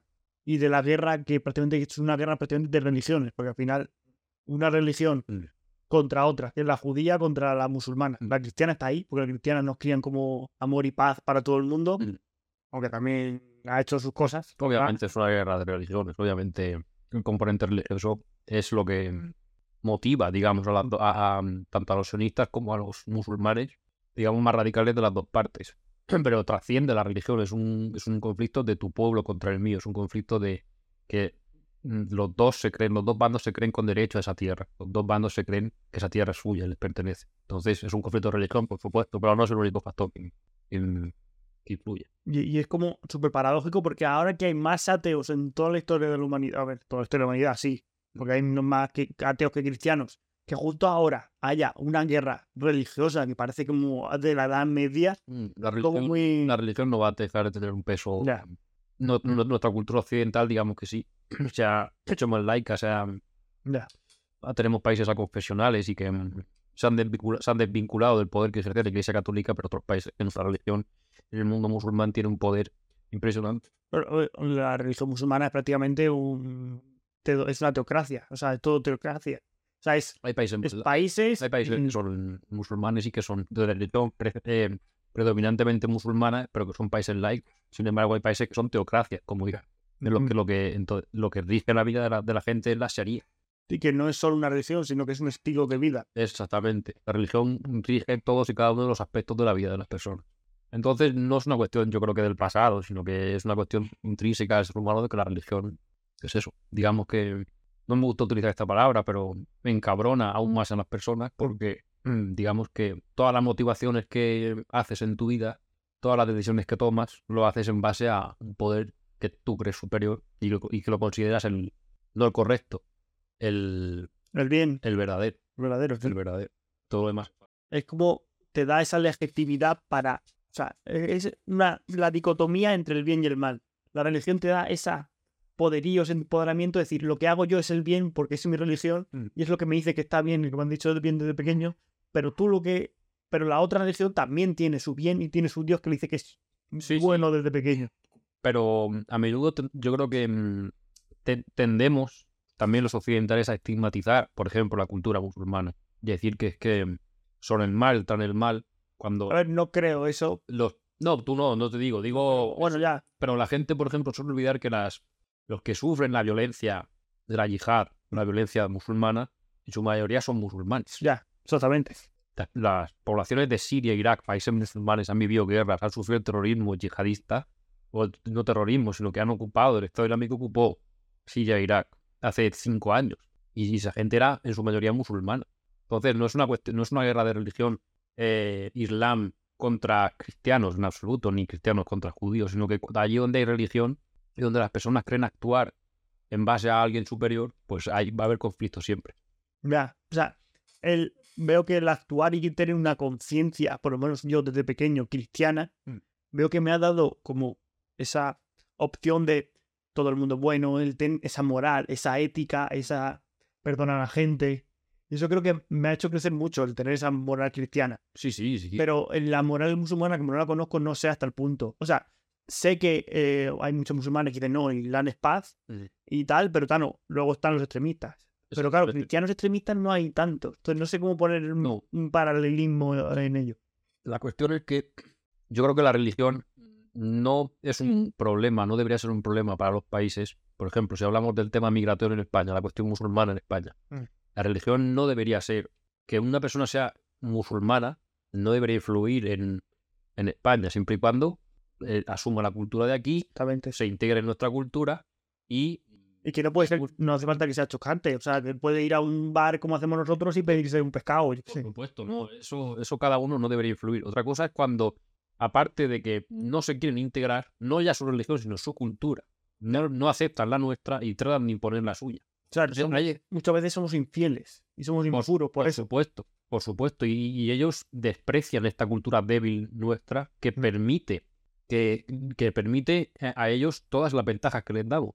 Ventaja me refiero de integrarlo, de acogerlo, de tal. Ellos es un signo, es un síntoma de debilidad. Estoy, estoy hablando de los musulmanes más em, Extremistas, sí, obviamente. estrictos y que eh, obviamente ven a la cultura occidental, la cultura cristiana, como algo débil. Ya no solamente la cultura cristiana, sino las sociedades occidentales, porque ahí donde la cultura cristiana sigue siendo más fuerte, no hay musulmanes. Ya, en Polonia. Polonia, eso es el único bastión, uno de los pocos bastiones que quedan en Europa, que mm, está llamado a caer porque ha- mm, el partido que ganaba, ultracatólico, el PIS, ha perdido las elecciones y ha pasado como en España, la coalición de partidos perdedores forman gobierno. Y es un partido que no es tan contrario a la inmigración, es, es contrario de romper relaciones con la Iglesia Católica, en fin, más progresista, digamos, al estilo de las, de las mm, de los otros demócratas occidentales. Y allí donde la Iglesia Católica mantiene su poder, el Islam no tiene poder ninguno, porque la sociedad no acepta al Islam. Pero me parece, fíjate, hablas de que ellos quieren esa debilidad del cristiano, pero me parece ser muy fuerte y tener muchas bases asentadas y decir, soy tan bueno o sé lo que hago, sé qué hago, que lo que yo tengo también lo quiero para ti. Entonces por eso te acepto. O sea, me parece ser mucho más fuerte que el no, no, no, lo tuyo es malo, lo mío. Es como ser como un niño pequeño. Sí, sí. O sea, con, con la. Son entenderme la. diferentes concepciones de debilidad. Sí. Pero un- una religión fuerte, una cultura fuerte como es la árabe, Mm. en contraposición en una, con una cultura en decadencia como es la occidental, débil, buenista, en el que yo creo que el principal error de esto es cons- considerar al mundo como que el mundo es un lugar bueno. El ser humano es, un, es algo bueno. Mm. En vez de considerar al mundo como lo que es, es un lugar donde están las guerras, donde la violencia, eh, el hambre, la miseria, eh, puede pasar en cualquier momento. Y da igual el tiempo en el que estemos, que es- tengamos ordenadores, que no tengamos. mm, Todo eso es, es algo atemporal al ser humano. Entonces, una concepción buenista del mundo solo va a llevar a que haya eh, más conflictos, no a evitarlos. ¿Por qué? Porque los que vienen no vienen, diga- eh, digamos, a- de paso. El Ya, que- el vienen que viene, el que viene con, con- con tasas tan altísimas de inmigración como las que tenemos en, España y en Europa, va a haber un conflicto cultural, seguro. Porque eh, mm, nosotros cada vez mm, nos reproducimos a menor ritmo. Nosotros los occidentales tenemos menos hijos, ellos tienen más hijos. La pirámide poblacional eh, se va a equilibrar en algún momento. Pueden pasar 20, 30, 40 años. Con culturas que no son compatibles y que no son afines digamos, la árabe con la cristiana. Y esto. eh, También te digo que se da eso como por supuesto, pero yo en mi viaje este Mm, he conocido a gente árabe mm, y dice, yo estoy aquí me gusto, yo aquí tengo Mm, mi hijo y dos y a tomar por culo. Yo no voy a tener mucho más hijos ni voy a hacer lo que me dice. Gente buenísima en todas partes. Si todos conocemos a alguien árabe, eh, Mm. musulmán, tal, y, está perfectamente integrado. Pero ¿qué pasa? Ah, si no quiero decir eso, quiero decir que no, no van a, no- en cuanto llegan a un punto de comodidad, Sí, sí. que muchas veces no lo hacen porque digo, pues si es que yo estoy cómodo aquí, no voy a...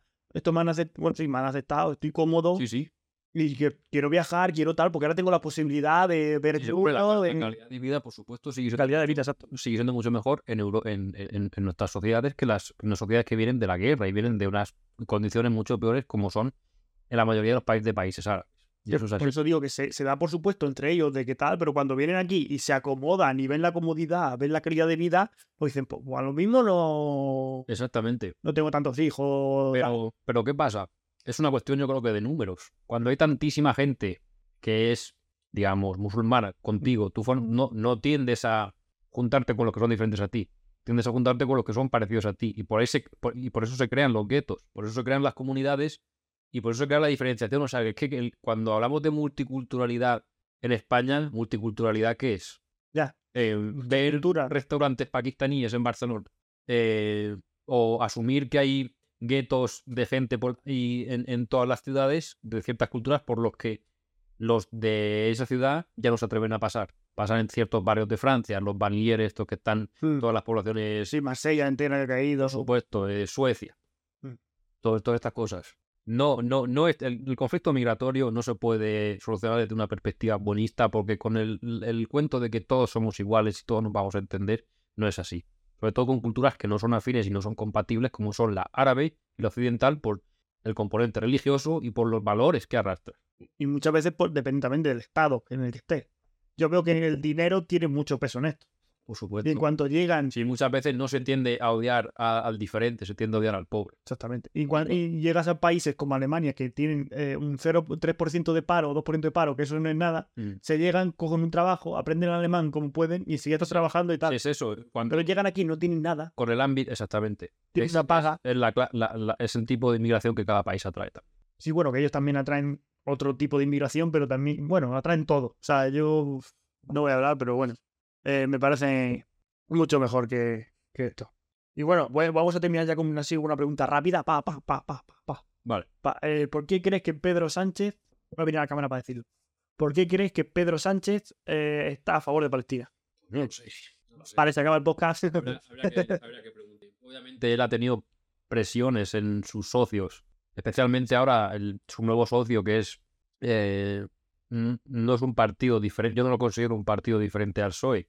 Sumar, este nuevo, sí, Podemos 2.0. este nuevo galimatías que es Sumar, es el bulldozer del PSOE. Mm. Digamos, es una corriente más dura, pero que es un ala de su partido que es como estamos para lo que quieras, Pedrico.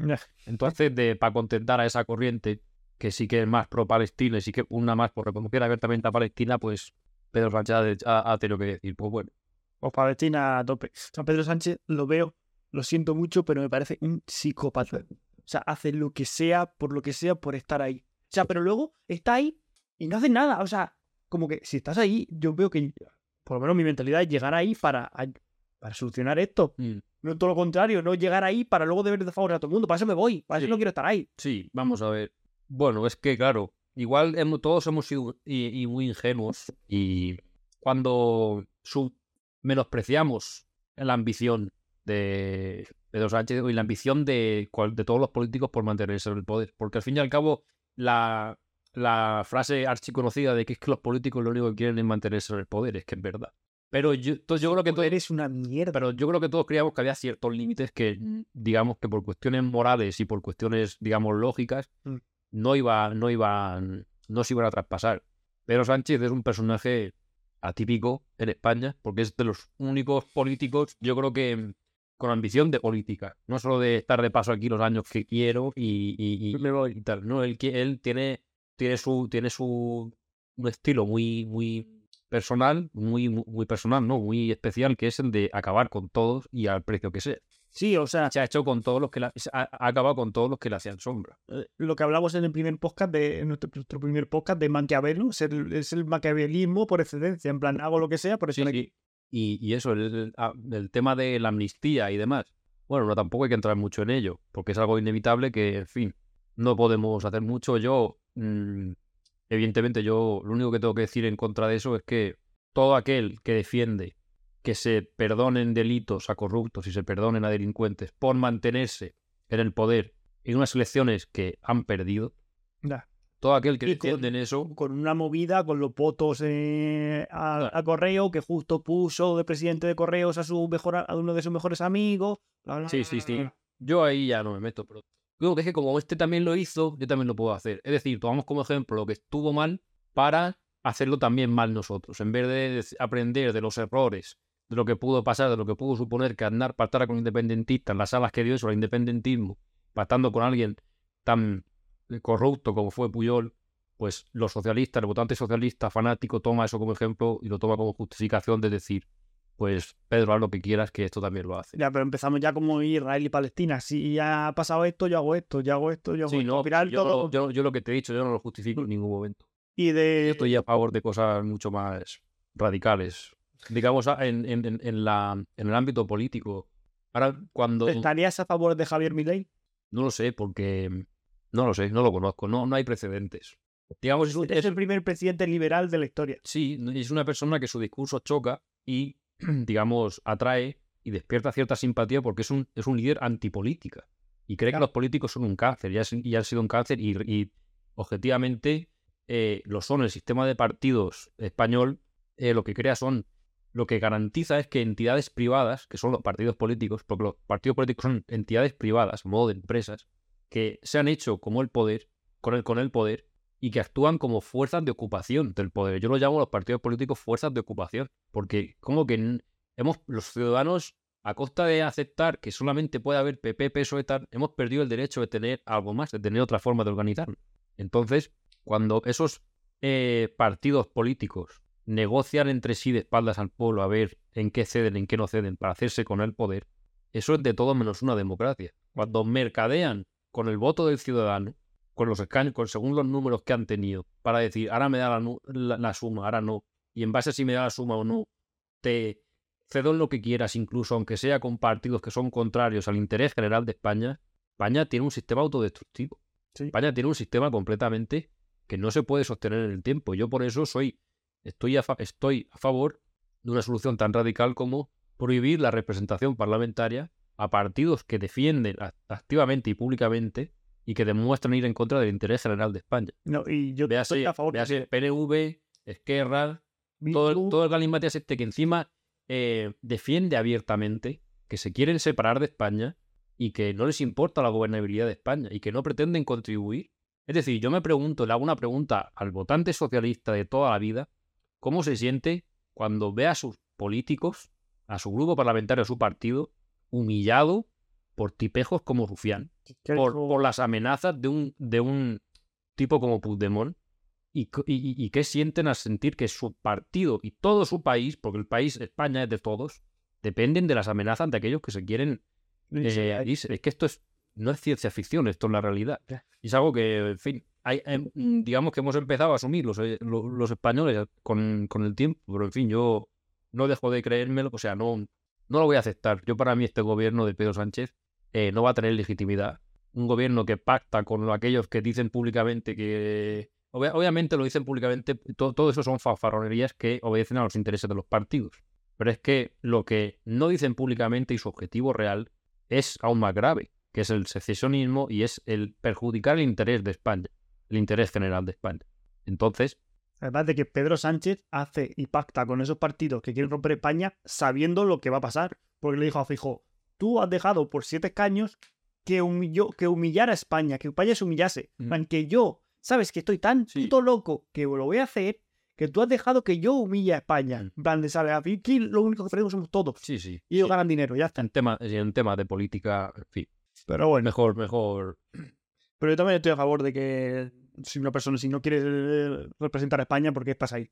Bueno, digamos, algunos mm, buenistas lo llaman eso juego democrático y lo llaman, Ah, pero- y lo llaman, yo que sé, democracia. Dicen, es que es maravilloso que los políticos tengan que pactar y ceder y tragar sus palabras. Es decir, entonces estamos dando alas Es como un videojuego. Sí, Estamos dando alas a que cada uno pueda decir, mentir Mm. y- y- y hacer lo que le dé la gana sin, sin, sin, sin consecuencias. Y lo hemos aceptado cuando yo estoy a favor de todo lo contrario. Yo estoy a favor de que el político, o pienso que el político tiene que ser una persona que tema mentir. Mm. O por lo menos nuestra sociedad tiene que ser lo suficientemente fuerte como para que el político, el que gobierna, tema mentir, tema ser desleal Pero el, y tengamos los mecanismos para que el que demuestra ser así lo podamos echar en cualquier momento. Por aquí no, aquí miente, aquí.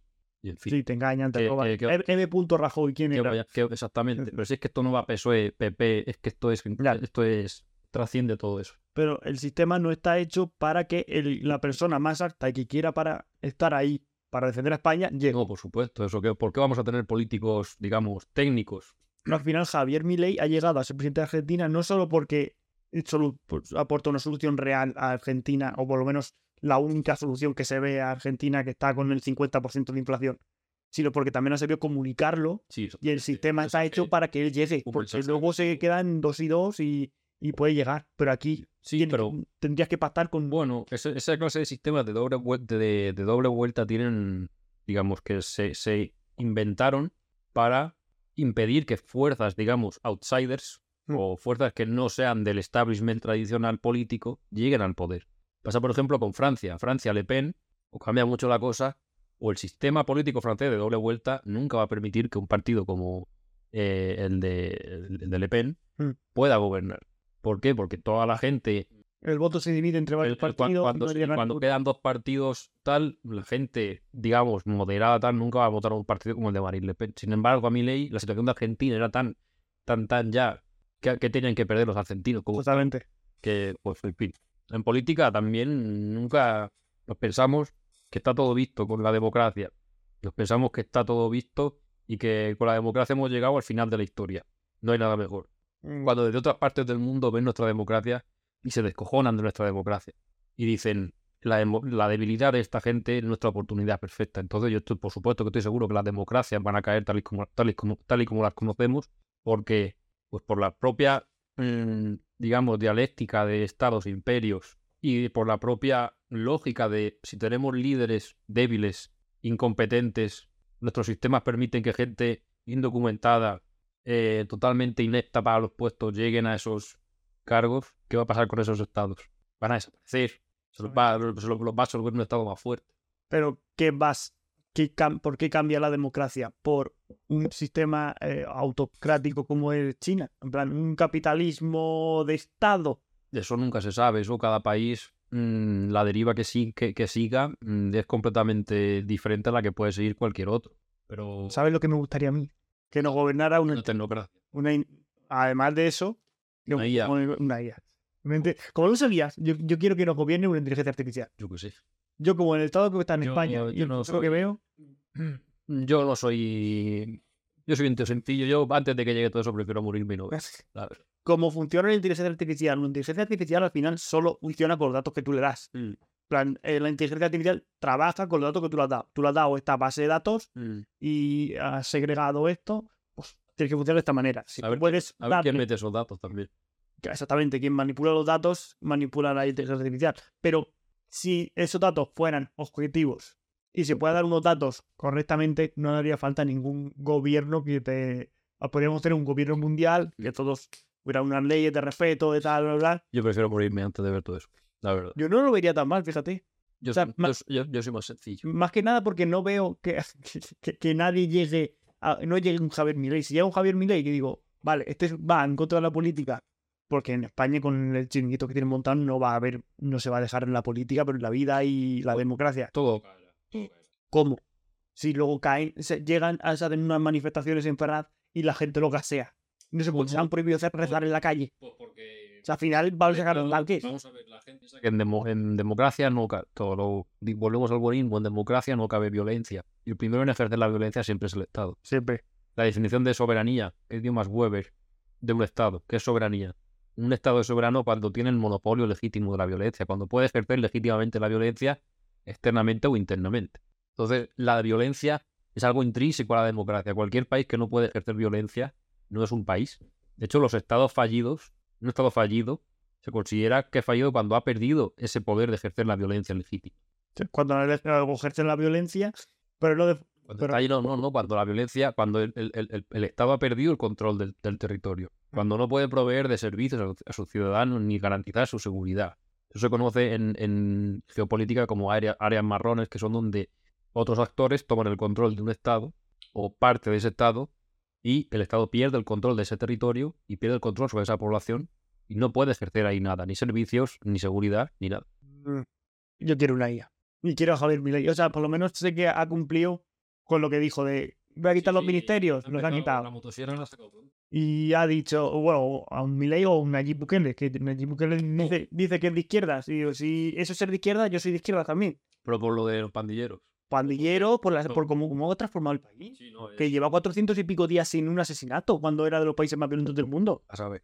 A saber también las estadísticas, obviamente. Todo régimen ejerce propaganda, pero, Pero, pero que pero no, no. ¿Sabes un truco de neuromarketing que me enseñaron? Además, me lo enseñaron en varios cursos. De cuándo saber cuándo un político es bueno. Cuándo un político es de verdad bueno y no es como Pedro Sánchez. Mm. Como perro. He dicho, se me ha escapado ya, perdona. Pe- Pedro Sánchez cuida mucho su imagen. ¿Por qué? Porque tiene mucho que ocultar detrás. Nayib Bukele lleva barba. La barba la lleva la gente que le da igual. O sea, le da igual como yo sé cómo soy, sé como tal. no tengo nada que temer. O sea, por eso rara vez vas a ver un político con barba. Sí, sí. O sea, a, a mí en la... Los pelos de mi ley. a- es, es exactamente eso. A mí en la carrera, me, es- bueno, yo estudié ciencias políticas, por si me interesa. Al final del podcast, hablar aquí. Yo soy licenciado, graduado en ciencias políticas. En la carrera me enseñaron que tú no eres como tú crees que eres, tú eres como te percibe la gente. Entonces, si tú no tienes nada que esconder a esa gente que te ve y digamos, tal y como tú eres, convence, ¿por qué vas a gastar millones de euros en asesores de imagen, en, en cosas si tu mensaje y tu estética transmite ya? Entonces, por eso, como tú no eres como tú te crees que eres, sino como te ve la gente, por eso los políticos que tienen cosas que ocultar, como Pedro Sánchez, como casi todos, pues cuidan sus palabras, mensajes tan buenos y tan simplistas de que el mundo es maravilloso, Su imagen. imagen perfecta. Bueno, perfecta. A ver, Hay opiniones, hay opiniones de... Ya, bueno, pero dentro de lo que puede hacer, está siempre. Nunca lo he visto, nunca lo he visto con barba de dos días, de decir, me he descuidado un poco. Es lo único que se le dice, ¿no? Hanson Pedro. Es un presidente guapísimo. También, cuando dicho se tiene cosas que ocultar, y hablando de Israel, el programa Pegasus, El, el espionaje. sí, o sea, supuestamente en Marruecos. A ver, Sí, sí, sí. yo estoy en varios grupos, bueno, no voy a decir, pero que en el tema del hacking, eh, Marruecos pagó a Israel por Pegasus. Mm. Más Pegasus se pagaba no sé cuántos millones por dispositivo. O sea, tú Mm. tienes que decirle a Pegasus, este dispositivo te hackeo, este y este. El análisis de Pedro Sánchez, el de tal, el de tal. Y hackeó. Y a- de golpe y porrazo, España empezó a ceder a, a Marruecos. ¿Qué? ¿Qué- ¿Qué piensas de todo esto? Del espionaje Sí. de Pegasus. Bueno, a ver, yo voy a decir algo que mm, yo creo que es obvio. Bueno, obvio, para, para mm, los que, mm, digamos, tenemos inquietudes en esto, lo vemos claramente, y es que Marruecos es el principal rival de España, geopolítico. El bonista dice que no, que somos países aliados, pero no. No. Marruecos tiene reclamaciones territoriales eh, que no cesan sobre territorio español. Se quedado con el Sáhara Occidental. Ceuta y Melilla, bueno, Sáhara Occidental, España renunció a él, aunque en teoría según la ONU le correspondía a él administrarlo, pero tenemos Ceuta y Melilla, que son territorios españoles. Ten- eh, el Gran Marruecos, la idea irredentista de Marruecos, también contempla Canarias como territorio suyo.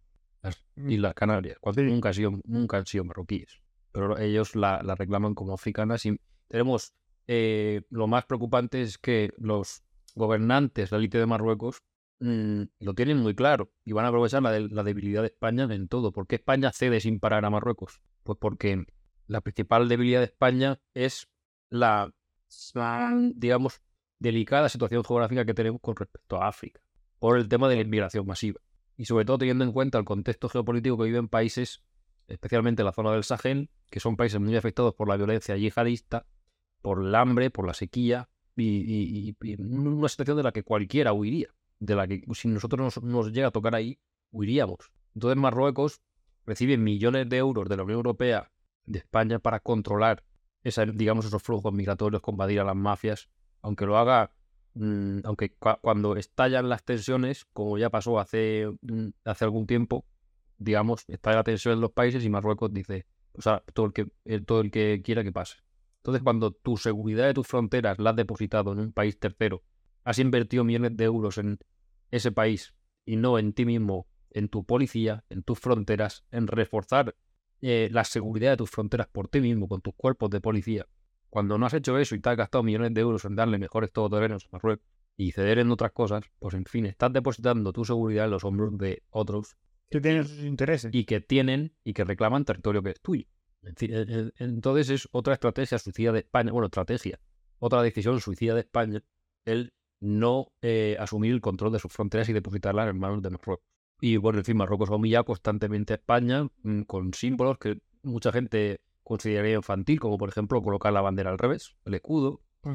poner en una reunión de Pedro Sánchez al conquistador de Al-Ándalus, detrás, en una foto, un retrato, en una estatua, y, y- y- y Ma- y España tiene que callar. ¿Por qué? Porque España, su posición, la, la que ha decidido ha sido la de yo trago, yo trago, yo trago, todo lo que sea.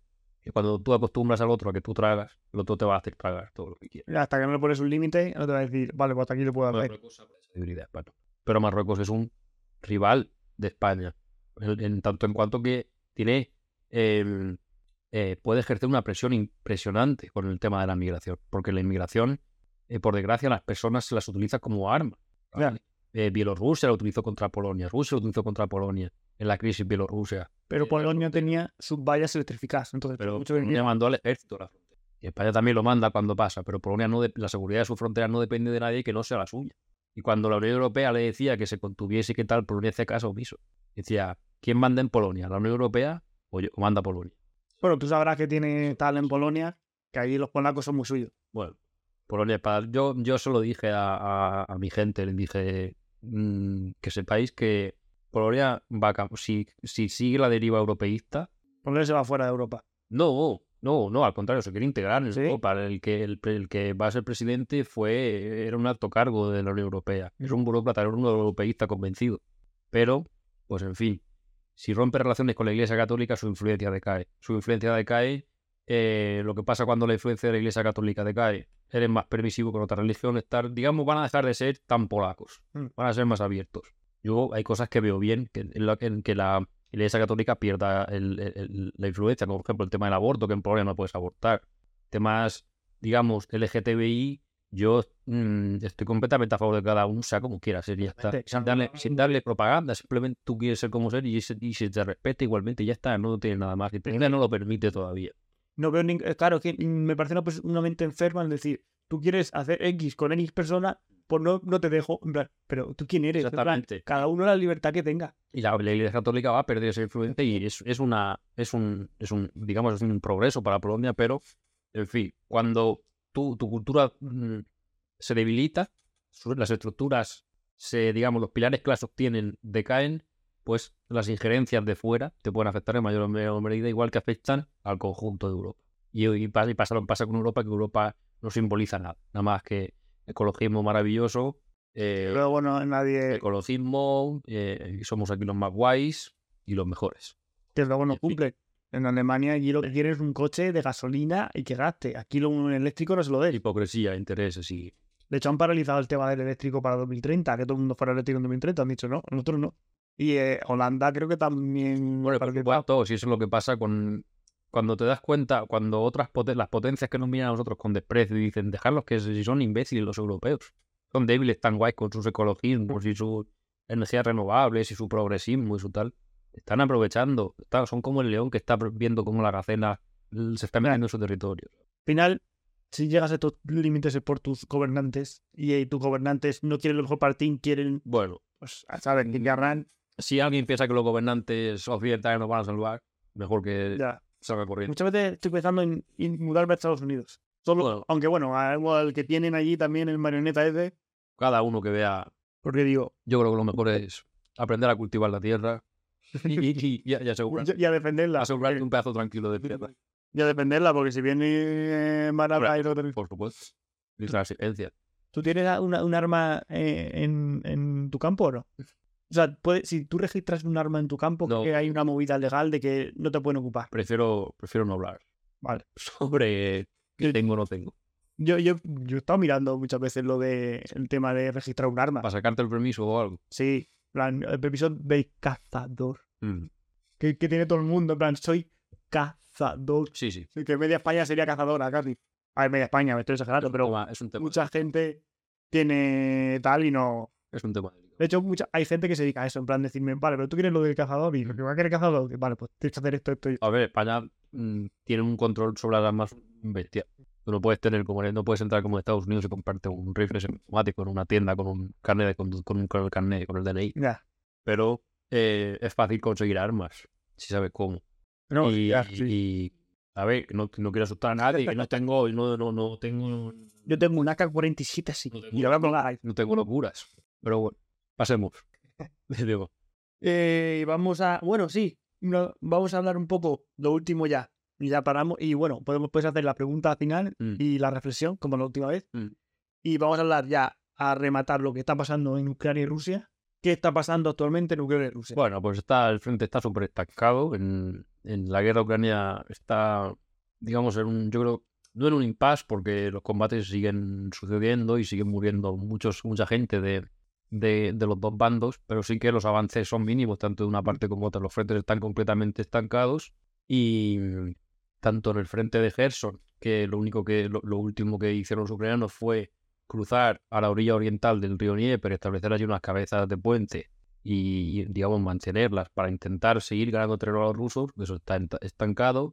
Ahora mismo los mayores combates se dan en torno a la ciudad de Avdiv- es el frente de Donetsk, que los rusos la quieren conquistar, siguiendo una estrategia parecida a la de Bakhmut, que en fin, cuánta gente no moriría en Bakhmut por tomar ese pedazo de ruinas, y todos los frentes están estancados. El apoyo a Ucrania en Occidente se resiente, la opinión pública ya mm, no es tan, digamos, pasa como todo, esto es una cuestión de ventas, de el conflicto ucraniano vende.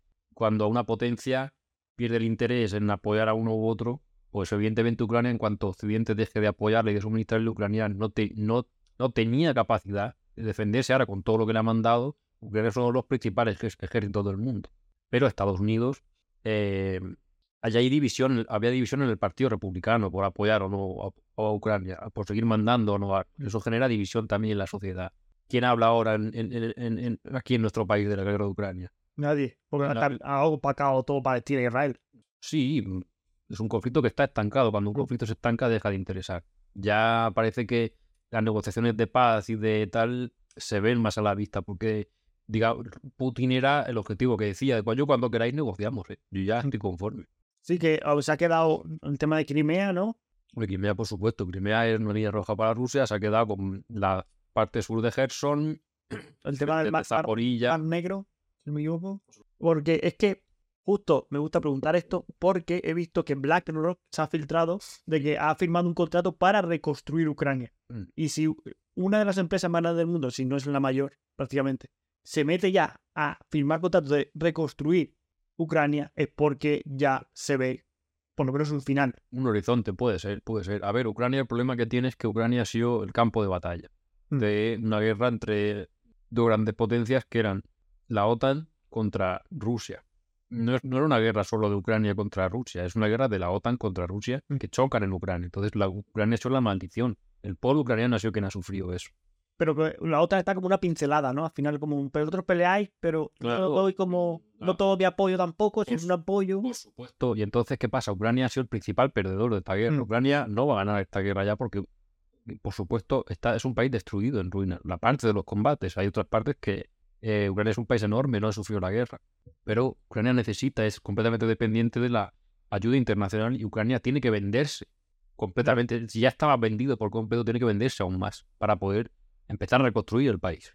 Y Putin no ha puesto nada, ninguna novedad más, ¿no? O sea, solo Pues negociar. ahí sí hizo una jugada maestra en Níger este verano, Sí. cuando consiguieron, cuando hubo un golpe de Estado de, que depuso a- a- a- a- al, al presidente de Níger, porque mm, eh, Francia, el, el- Francia sigue teniendo un imperio colonial, digamos, Sí. neo, neocolonialismo. Francia tiene sometidos a muchos países. Bueno, claro, lo de, lo de Níger y el uranio con Francia. que- Francia depende de esos países y los tiene, pero los tiene sometidos no solamente, incluso los ha tenido sometidos con tropas sobre el terreno para defender sus intereses, como pasó en Mali.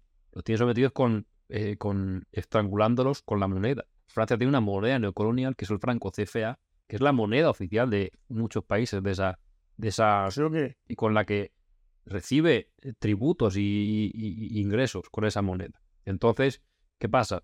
El golpe de Níger acaba, acabó con la presencia francesa en, en- en- en Níger y puso en peligro su, su- su energía, su energía, su capacidad energética por el, uran- por, el, por el tema del uranio, porque el uranio lo necesita Níger para su, para su energía, para su energía nuclear. Entonces, eh, la gente mm, apoyaba el golpe ondeando banderas de Rusia. Porque Rusia, los tentáculos del grupo Wagner no solamente están en Ucrania. El grupo Wagner es una herramienta del Kremlin. Mm. Se ha convertido en una herramienta del Kremlin para defender los intereses rusos. En- y, y en África se les ha visto en un montón de sitios. Yo uno de mis vídeos más vistos es sobre dónde, dónde está operando el grupo Wagner. o sea, eso lo he visto, ese te ha pillado. Y y es, es innumerable la cantidad de países en los que ha estado. Entonces, eh, Francia tembló con, cuando, digamos, Rusia hizo esa jugada, porque es innegable la influencia de lo que ha tenido Rusia en arrebatarle esa, ese- esa, esa zona de influencia a Francia. Y sobre Putin, pues no- tampoco hay mucha novedad. Esperando pacientemente las negociaciones. Sí, supuestamente esto iba cuando hicimos la, el podcast hace prácticamente un año, más o menos un año. Durante un año. Sí, y, y tenía una enfermedad que sí. Sí, no, a Putin lo ha matado, a Putin lo ha matado todos los días. Sí, sí. Pero bueno, Y bueno, yo creo que me he quedado aquí más o menos sin preguntas. Me queda aquí alguna que otra, pero yo creo que. Como tú creas, como tú veas. Sí, Yo creo que es que esta es picante. ¿Cuál? Eh, No, la- ya, y más o menos lo hemos dicho ya. Sí. Sí. Y el tema de cuando preguntaba sobre Pedro, Pedro Sánchez, me gustaría haber dicho que, que, bueno, que en el primer ataque de Palestina a Israel, cuando atacaron el festival, en ese festival había españoles. Ah, sí. Y en ese festival murieron un español y una española que eran pareja y murieron quemados vivos. Y a pesar de ello, de eso, di- le da legitimidad a Palestina. O sea, solo como por ser español, para que quemen vivo a dos personas que están de tu país, que están ahí, me parece algo que no debe hacerse. Así que nada, encantadísimo. Este podcast así a, a trompicones por problemas técnicos y demás, pero espero que haya quedado bien, que os haya gustado y tal. Eh, encantadísimo haberte tenido aquí, tío Igualmente. Para otra tercera. O sea, que no sea por otra Sí, guerra, por favor, que sea por a- algo más normal. Hablamos, yo qué sé, de que de un podcast solo de curiosidades o de, Sí, de locuras de esas que gustan a la gente y que no son tan macabras. O que pasaron hace mucho tiempo que ya. Bueno, de, de hecho, se, eh, escuché a varias personas diciendo que en cuanto Ucrania y Rusia termine, China ataca a Taiwán. Pues. ¿Sabes? O sea, que. Y que Estados Unidos no va a hacer nada. Que Taiwán va a caer, ya está. Ay, Eso es lo que se ha escuchado ahora mismo. Así que nada, vamos a acabar ya con la pregunta final.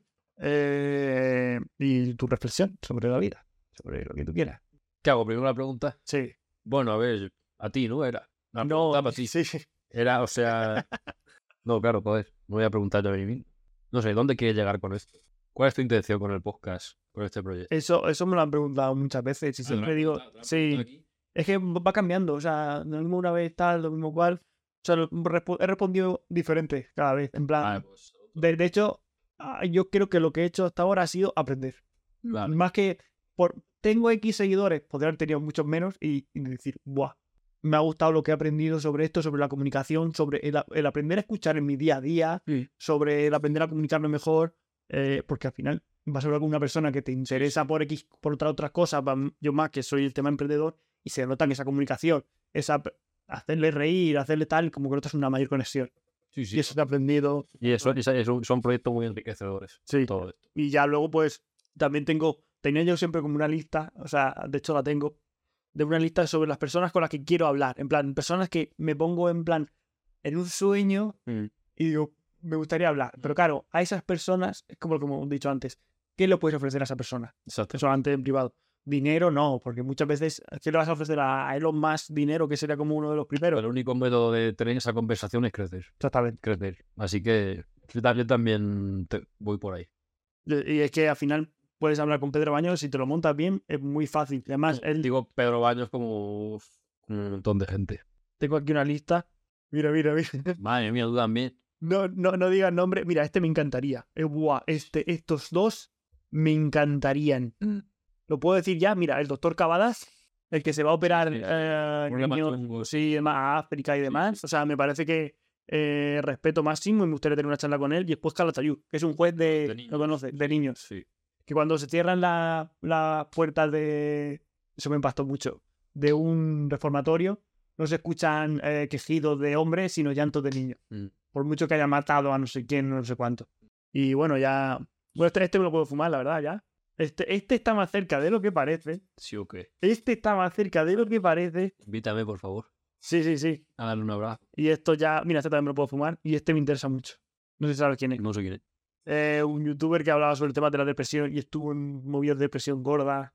De, estuvo- es que yo también pasé por un momento de crisis de qué coño hago aquí en este mundo, qué hago por mi vida, qué, qué sentido tiene estar aquí, pues si voy a morir, no sé qué, no sé cuánto. Y él lo, se, se ha hecho, bueno, es ayudo. es Orlock y se hizo cantante y entonces como que encuentra sentido en la vida. Yo también, pues a raíz de esto me, me ha gustado, me ha ido creciendo. eh, lo que es encontrarte con gente y decir, me encanta lo que hace, no sé qué. mm, Me, me gusta y dije, pues mira, he encontrado pues algo que hacer, además del emprendimiento, que era pues, lo que hacía el, el podcast. Bueno, qué jugoso. Sí, sí, pero bueno, ese, ese está muy cerca y es que está súper cerca, súper cerca. Y, y a- añadiría uno que justo un colega mío ha subido una foto con él, o un colega, un colega emprendedor que hace cosas con él, Vale, bien. y está, es que tú no te puedes imaginar lo cerca que estoy de él. Estoy muy cerca, Ojalá. pero muy, muy cerca.